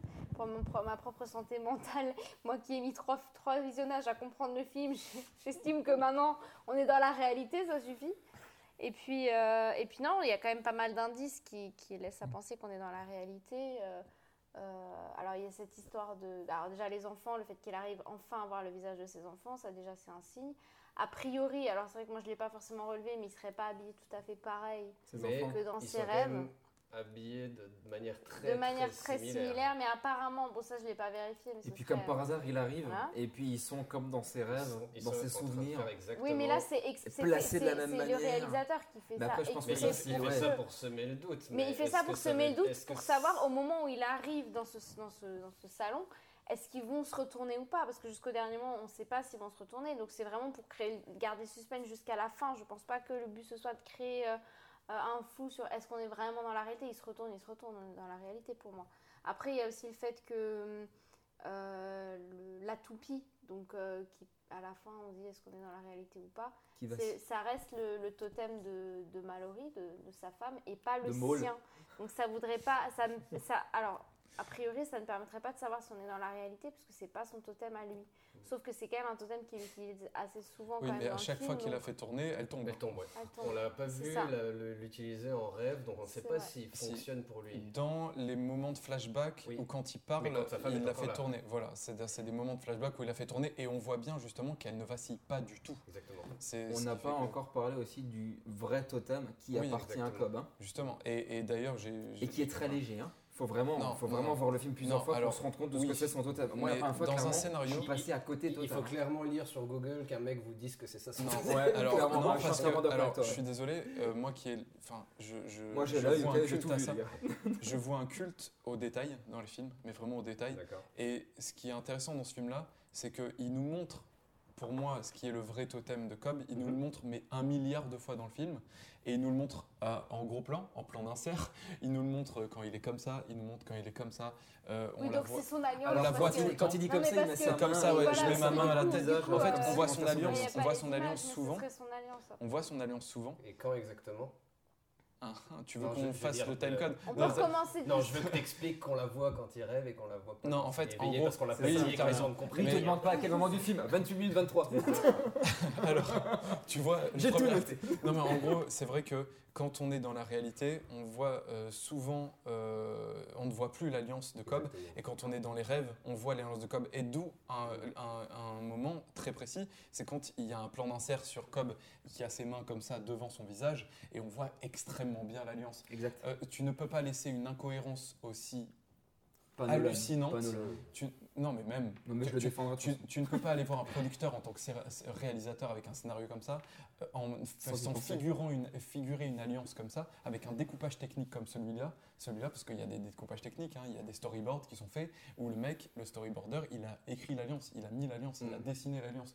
Tu ne peux pas laisser ça comme ça sans que forcément ça soit euh, ça incombe sur ton film. Voilà, c'est pas possible. Surtout sur un film à 150 millions d'euros, c'est impossible. Et du coup, il y aurait un dernier indice, ce serait. euh, alors, c'est une déclaration qu'avait fait Michael Caine, euh, donc qui joue euh, Son le beau-père. de Cobb dans le film. Le et père en de fait, qui? Le père de qui? De Cobb Non, c'est le père de. C'est le père de. de Mal ok. De Mal Et en fait, euh, a priori, bon, ce serait Nolan qui lui aurait euh, dit, enfin. On sait pas. On sait pas. hein, Enfin, pas voilà. les deux c'est films Michael tout qui cas, l'envoie, tu vois. Après, il s'en fout, il, il est bientôt mort pour de vrai. il est Il est peut-être un peu sénile, le monsieur. Il est plus En tout, cas, en tout cas, son personnage est présent dans les scènes euh, réelles, donc dans la réalité, et ne serait, n'apparaîtrait jamais dans les rêves. Exact. Euh, voilà, donc ce serait encore une fois euh, un autre indice. Et puis dans tous les cas, euh, c'est, euh, si ça doit être la réalité, parce que sinon c'est sans fin et moi ça me stresse. Donc euh, voilà, moi j'estime qu'on on s'arrête là, ça sera très bien. J'y sais avant de te euh, donner la parole, je finirai par il y a tout intérêt pour. Et pour vous, après moi je m'arrêterai. Vous On avez appelle vu, ça hein. les priorités. Là, là, moi, là, moi, on arrive sur les trucs un peu intéressants pour moi. Alors je vais laisser un peu avant Ouais, parce parler. que mais- depuis là, il s'est forcé, tu vois. Ah non, non, j'avais rien à dire d'intéressant avant, mais euh, là, pour le coup, euh, je sais pas si ce sera intéressant ce que je vais dire, Ça, je viens de me rendre compte, mais en gros, euh, pour moi, il y a tout intérêt à, en tant que réalisateur pour faire fructifier ton film, pour que ton film, euh, par- qu'on parle de ça sur les réseaux sociaux, qu'on élabore des, des théories, il y a tout intérêt à faire une fin ouverte comme il le fait là. Ça marche très Euh, bien. Sachant que c'est pas une fin ouverte, c'est une semi-fin ouverte. En France, on est les, les, Les les rois. meilleurs pour faire les fins ouvertes. Exactement. Les Américains, surtout sur les blockbusters, ils n'arrivent pas tellement. Là, pour moi, c'est un film didactique du bout, du, de bout en bout. Mais des fois, on essaye de faire comprendre au spectateur que peut-être on lui laisse quelque chose à picorer, alors que pas du tout. C'est d'un trait. C'est déjà fermé, ouais, le Ouais. sujet est clos. C'est ça. Et alors, toi, JC, qu'est-ce que tu penses euh, Alors, moi, je rêve suis, ou ré- moi, je suis, euh, je suis plutôt de l'avis de Mathilde. Et euh, j'ai pas peur de le dire. hein. J'ai pas peur de le dire. Et on coupe Non, non, je suis assez de son avis. Parce pas peur d'avoir tort, c'est pas même ça. sur la, même sur la dernière scène où on voit euh, Cobb euh, pour aller voir ses enfants, euh, bah, si tu fais attention, il y a un ou deux plans très rapides où tu vois qu'il a pas son alliance. Et ça, plus le fait qu'il y ait Michael Caine qui soit présent et ainsi de suite, moi je suis d'avis de dire que ouais, c'est une happy end et qu'il est plus en train de rêver. Et en même temps, parce que les théories que j'ai pu lire euh, sur le net ou avec qui j'ai pu discuter ce genre de choses, il y a un moment donné, tu te dis quand même, ça part des fois en vrille totale. Quoi. Donc euh, moi je suis plutôt de cet avis là. Toi, t'es pas du tout de cet avis, JB Et maintenant, moi, du coup, je vais un peu aller à contre-courant de tout ce que vous avez dit. Je trouve que la, euh, la fin du film, elle n'est pas si évidente que ça. Et je pense au contraire qu'il est en train de rêver à la fin. Ouais. Non, mais explique pourquoi, vas-y. Alors, il y, a- il y a plusieurs raisons. Alors, déjà, l'argument de, Michael Caine, j'ai pas du tout envie de l'entendre parce que les acteurs, euh, ils disent ce qu'ils veulent euh, sur les films. Leonardo DiCaprio a dit euh, il y a pas longtemps qu'il avait rien compris à la fin d'Inception, donc ça prouve bien Sachant qu'il que a le pas mec- discuté sachant avec, que le euh, mec est dedans, hein. avec Michael Caine. La deuxième chose, euh, je trouve ça étrange que Nolan nous sorte un film euh, avec tant de complexité sur l'inception, le fait d'avoir le doute sur son idée, quelque chose qui nous est euh, donné comme ça face à une fin, bah, qui finalement, comme tu l'as dit, est, est clairement ce qu'on voit, en fait, euh, ni plus ni moins euh, ce qui nous est présenté, parce que là, euh, ce qu'on a dit, c'est juste de l'observation, en fait, c'est la, la suite logique. Donc moi, je pense qu'il y a un petit peu plus à tout ça. euh, donc, euh, À creuser. à creuser, exactement. Et moi, je pense euh, donc qui rêve parce que je, je ne pense pas qu'il ait pu revenir des limbes. Nolan a caché euh, donc volontairement sûrement la scène où bah, ils vont revenir des limbes. C'est-à-dire qu'on voit que Saito prend son pistolet, mais on ne nous montre pas comment ils reviennent. Sachant qu'ils ont raté la décharge, euh, suffi- on nous présente quand même les limbes comme l'endroit où c'est le presque impossible de Ça fait partie des choses que moi j'ai pas compris au départ, c'est qu'on nous euh, en présente comme la catastrophe. À chaque fois qu'il est, dans les limbes, le mec il revient en claquant des doigts. quoi, C'est hein. ça, Il y en a deux, ils sont dans les limbes, ils sautent par un truc, ils reviennent, ils ont eu aucun souci à revenir. Là, ils sont dans les limbes, euh, l'autre ça fait 50 ans, il lui dit Bob, on y va Il revient. Donc moi je pense qu'à partir de ce moment-là, à partir du moment où Cobb meurt dans le van, il revient dans les, Dans les limbes. dans les limbes, et à partir de là, toute la fin est un rêve. Est-ce que ce serait pas. Tu penses que lui imagine être dans l'avion et tout? Je pense que lui s'imagine dans l'avion. C'est Mhm. pour ça également qu'on voit les enfants jouer dans la même position. C'est pour ça que leurs vêtements sont très légèrement différents, mais pas tant que ça, parce que pour que ça reste crédible pour son subconscient, il va avoir quelques modifications qui vont être faites, justement pour que lui puisse Pour, pour qu'il pense qu'il soit pour qu'il puisse continuer à penser Mm. qu'il est dans un rêve. Quelques euh, mathématiques, on va dire. On a dit à un moment donné que euh, dans le rêve, donc vous, votre argument, c'est que euh, quand Cobb et Saito se suicident, c'est la fin du sédatif et ils remontent. Mm. Oui. Sauf que c'est impossible. Impossible parce que le sédatif. Comme il nous balance ça, Exactement. quoi. Le sédatif Eh bien, nous vous écoutons, fin- professeur. Mais oui, mais je suis en train de vous expliquer. Le sédatif doit prendre fin au bout d'une semaine dans le premier niveau de rêve, on est d'accord? Oui, c'est ce qu'ils avaient dit. Exactement. Donc là, ils sont au niveau 4 du rêve. Combien de temps il va leur falloir pour que le sédatif arrive à sa fin? Cobb, il arrive, il se suicide direct. Le sédatif, il n'est pas fini là, hein, les gars. Non, mais on est sur la fin de, de Saito. De Saito, oui, mais en fait, si tu veux, ils sont censés passer une semaine dans le premier niveau avant que le sédatif prenne son, sa, sa fin. Ils passent même pas une journée parce qu'ils Mm. sont attaqués direct. L'autre, il tombe avec son van. Mm. Donc, déjà, ça veut dire que les autres membres du groupe, même Fisher, doit rester 6 jours de plus dans le rêve. On nous les montre pas. À ce moment-là, il pourra très bien changer d'idée, mais ça, c'est pas, le, c'est pas le sujet du débat. Ça veut dire que s'il leur reste 6 jours avant la fin du sédatif dans le premier niveau, ça fait, euh, on- Quelques années. ça fait 9 ans dans le quatrième, dans le troisième. Donc dans Mais les ça- limbes, dans les euh, limbes, ça ça fait, une ils, doivent dire, ça attendre une vie en plus. Et Leonardo DiCaprio devrait attendre. Il peut pas juste pour moi se suicider à l'âge qu'il a là et revenir parce qu'il est encore sous sédatif. Dans les limbes, le temps il est infini. Mais il parce faudrait qu'il y tu passe estimes- une éternité pour que parce Pour que fait, ça corresponde en fait. on voit bien à ça. la fin, euh, donc quand ils sont dans, dans le van, ils restent sous l'eau. Donc c'est-à-dire que c'est pas le fait qu'ils tombent dans le- dans l'eau qui va les faire revenir à la réalité, on est d'accord Oui. Ils vont être obligés d'attendre la fin du sédatif pour remonter. Exact. Donc six jours plus tard. Oui. Donc dans, dans les limbes, on peut imaginer euh, C'est plus qu'une vie maintenant. 100 ans plus tard. Et donc à ce moment-là, pour moi, c'est pas possible qu'ils se suicident et qu'ils remontent toutes les strates d'un coup parce qu'ils sont encore sous l'effet du sédatif. Mais c'est vrai qu'en plus ils disent que c'est 7 jours dans le niveau 1 Bon, et que tout merci se passe en Jay, une tu complètement euh, retourné Ah mais c'est ça qui est chouette. C'est une théorie euh, très, euh, très satisfaisante. En plus, ça tient la Il route, a pas de souci. Ouais, moi, carrément. Après, Ouais, de toute façon, moi, je, pars, moi, je oui, pars je juste du principe que c'est un divertissement pour moi Mm. et que c'est pas quelqu'un. euh, c'est pour moi, même si on dit oui, il a mis 10 ans à écrire son film, machin, tout ça, euh, pour moi, euh, c'est juste un divertissement. C'est-à-dire que c'est pas un film à théorie euh, de ouf, tu vois, machin. Pour moi, on peut se permettre des, complex- des, des fa- facilités dans ce film-là euh, parce que ça reste un divertissement tout public, tu vois. Et alors, la dernière idée que j'ai sur cette fin et sur l'intention qu'avait Nolan, c'était qu'il n'y ait pas de vraie réponse possible. C'est-à-dire qu'il y a des arguments pour et contre le rêve, des arguments pour et contre la réalité. Et de cette manière, il réalise un peu une inception lui-même sur le spectateur en nous mettant le doute sur la fin du film.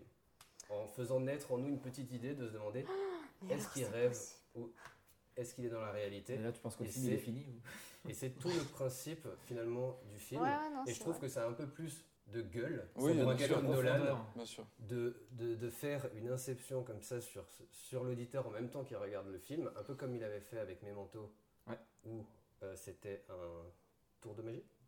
Mais oui, Memento, c'était. Alors il y avait aussi le prestige, donc peut-être que tu confonds. Ouais, je hein. confonds Oh, les le. Prestige, Memento, c'est là où je il se rappelle en même temps. Oui, Le prestige c'est plus Ouais, les tours de magie euh, avec Hugh Jackman et Christian Bale. Et donc, je pense que ce film-là, pour Nolan, il a un peu plus de profondeur que simplement ah bah on voit qu'il se réveille, alors Et il est dans la réalité et Oui, c'est Ouais, la mais ce pienne. serait Peut-être- peut-être C'est une fin simple qui me va en bien, moi. peut-être en rendant euh, un peu risible le fait comment il revient en Amérique, euh, comment comment c'est risible.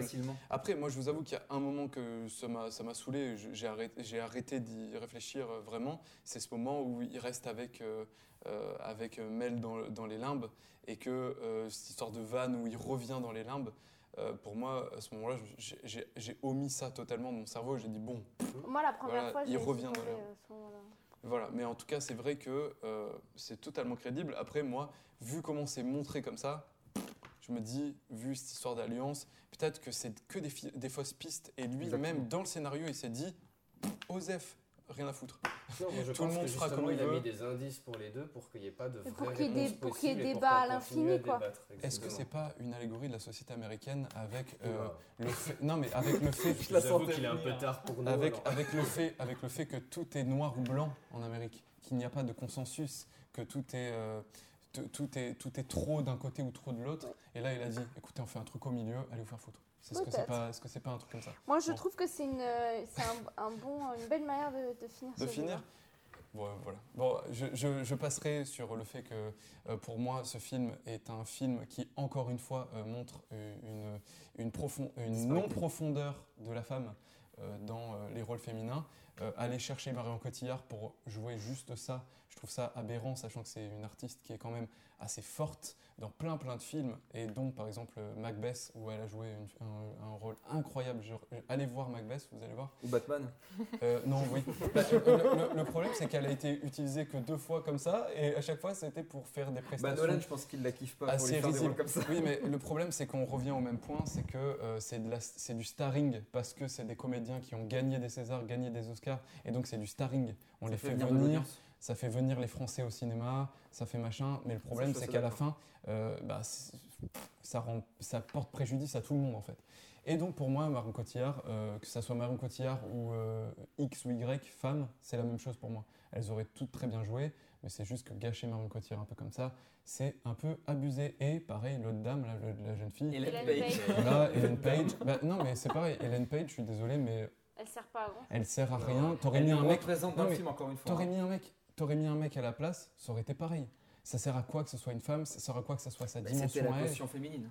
Oui, mais Dans alors à ce moment-là, pourquoi il n'y a pas un, il y a un black? Il y a- Non, il y a des blacks. Non, une mais il y a. Youssouf. Il y a Et Youssouf. puis il y a Saito avec un beau doublage. Non, c'est ça. C'est-à-dire que les blacks, ils sont, ils, sont, euh, ils sont pendant 10 minutes dans un film aussi, ils sont pleins. C'est pour ça. Là, c'est la dimension black du film. Tu vois ce que je veux dire? Il y a un moment donné, euh, quand tu fais un scénario, il faut que ça, ça serve à quelque chose. Quoi. Et t'aurais mis que des mecs, ça aurait été exactement la même chose. En plus, faux, ça aurait ouais, été un peu mieux, parce que ça aurait été un couple gay, et là, ça aurait été plus subversif. Mais bon. Non, là, tu pars trop loin. Non, bah, c'est ce que j'attends euh, dans un film euh, des années 2000, euh, 2010. C'est ce que j'attends. Un peu de subversivité. Merci bien. Voilà, c'était tout pour moi. C'est donc la fin de notre euh, débat sur Inception. Merci à tous d'avoir écouté ce podcast. On espère qu'il vous a plu et n'hésitez pas à nous laisser un commentaire et à nous donner votre avis. Quant à moi, je vous dis à très vite pour un nouvel épisode des doigts dans le nez. Salut tout le monde. Chao, chao.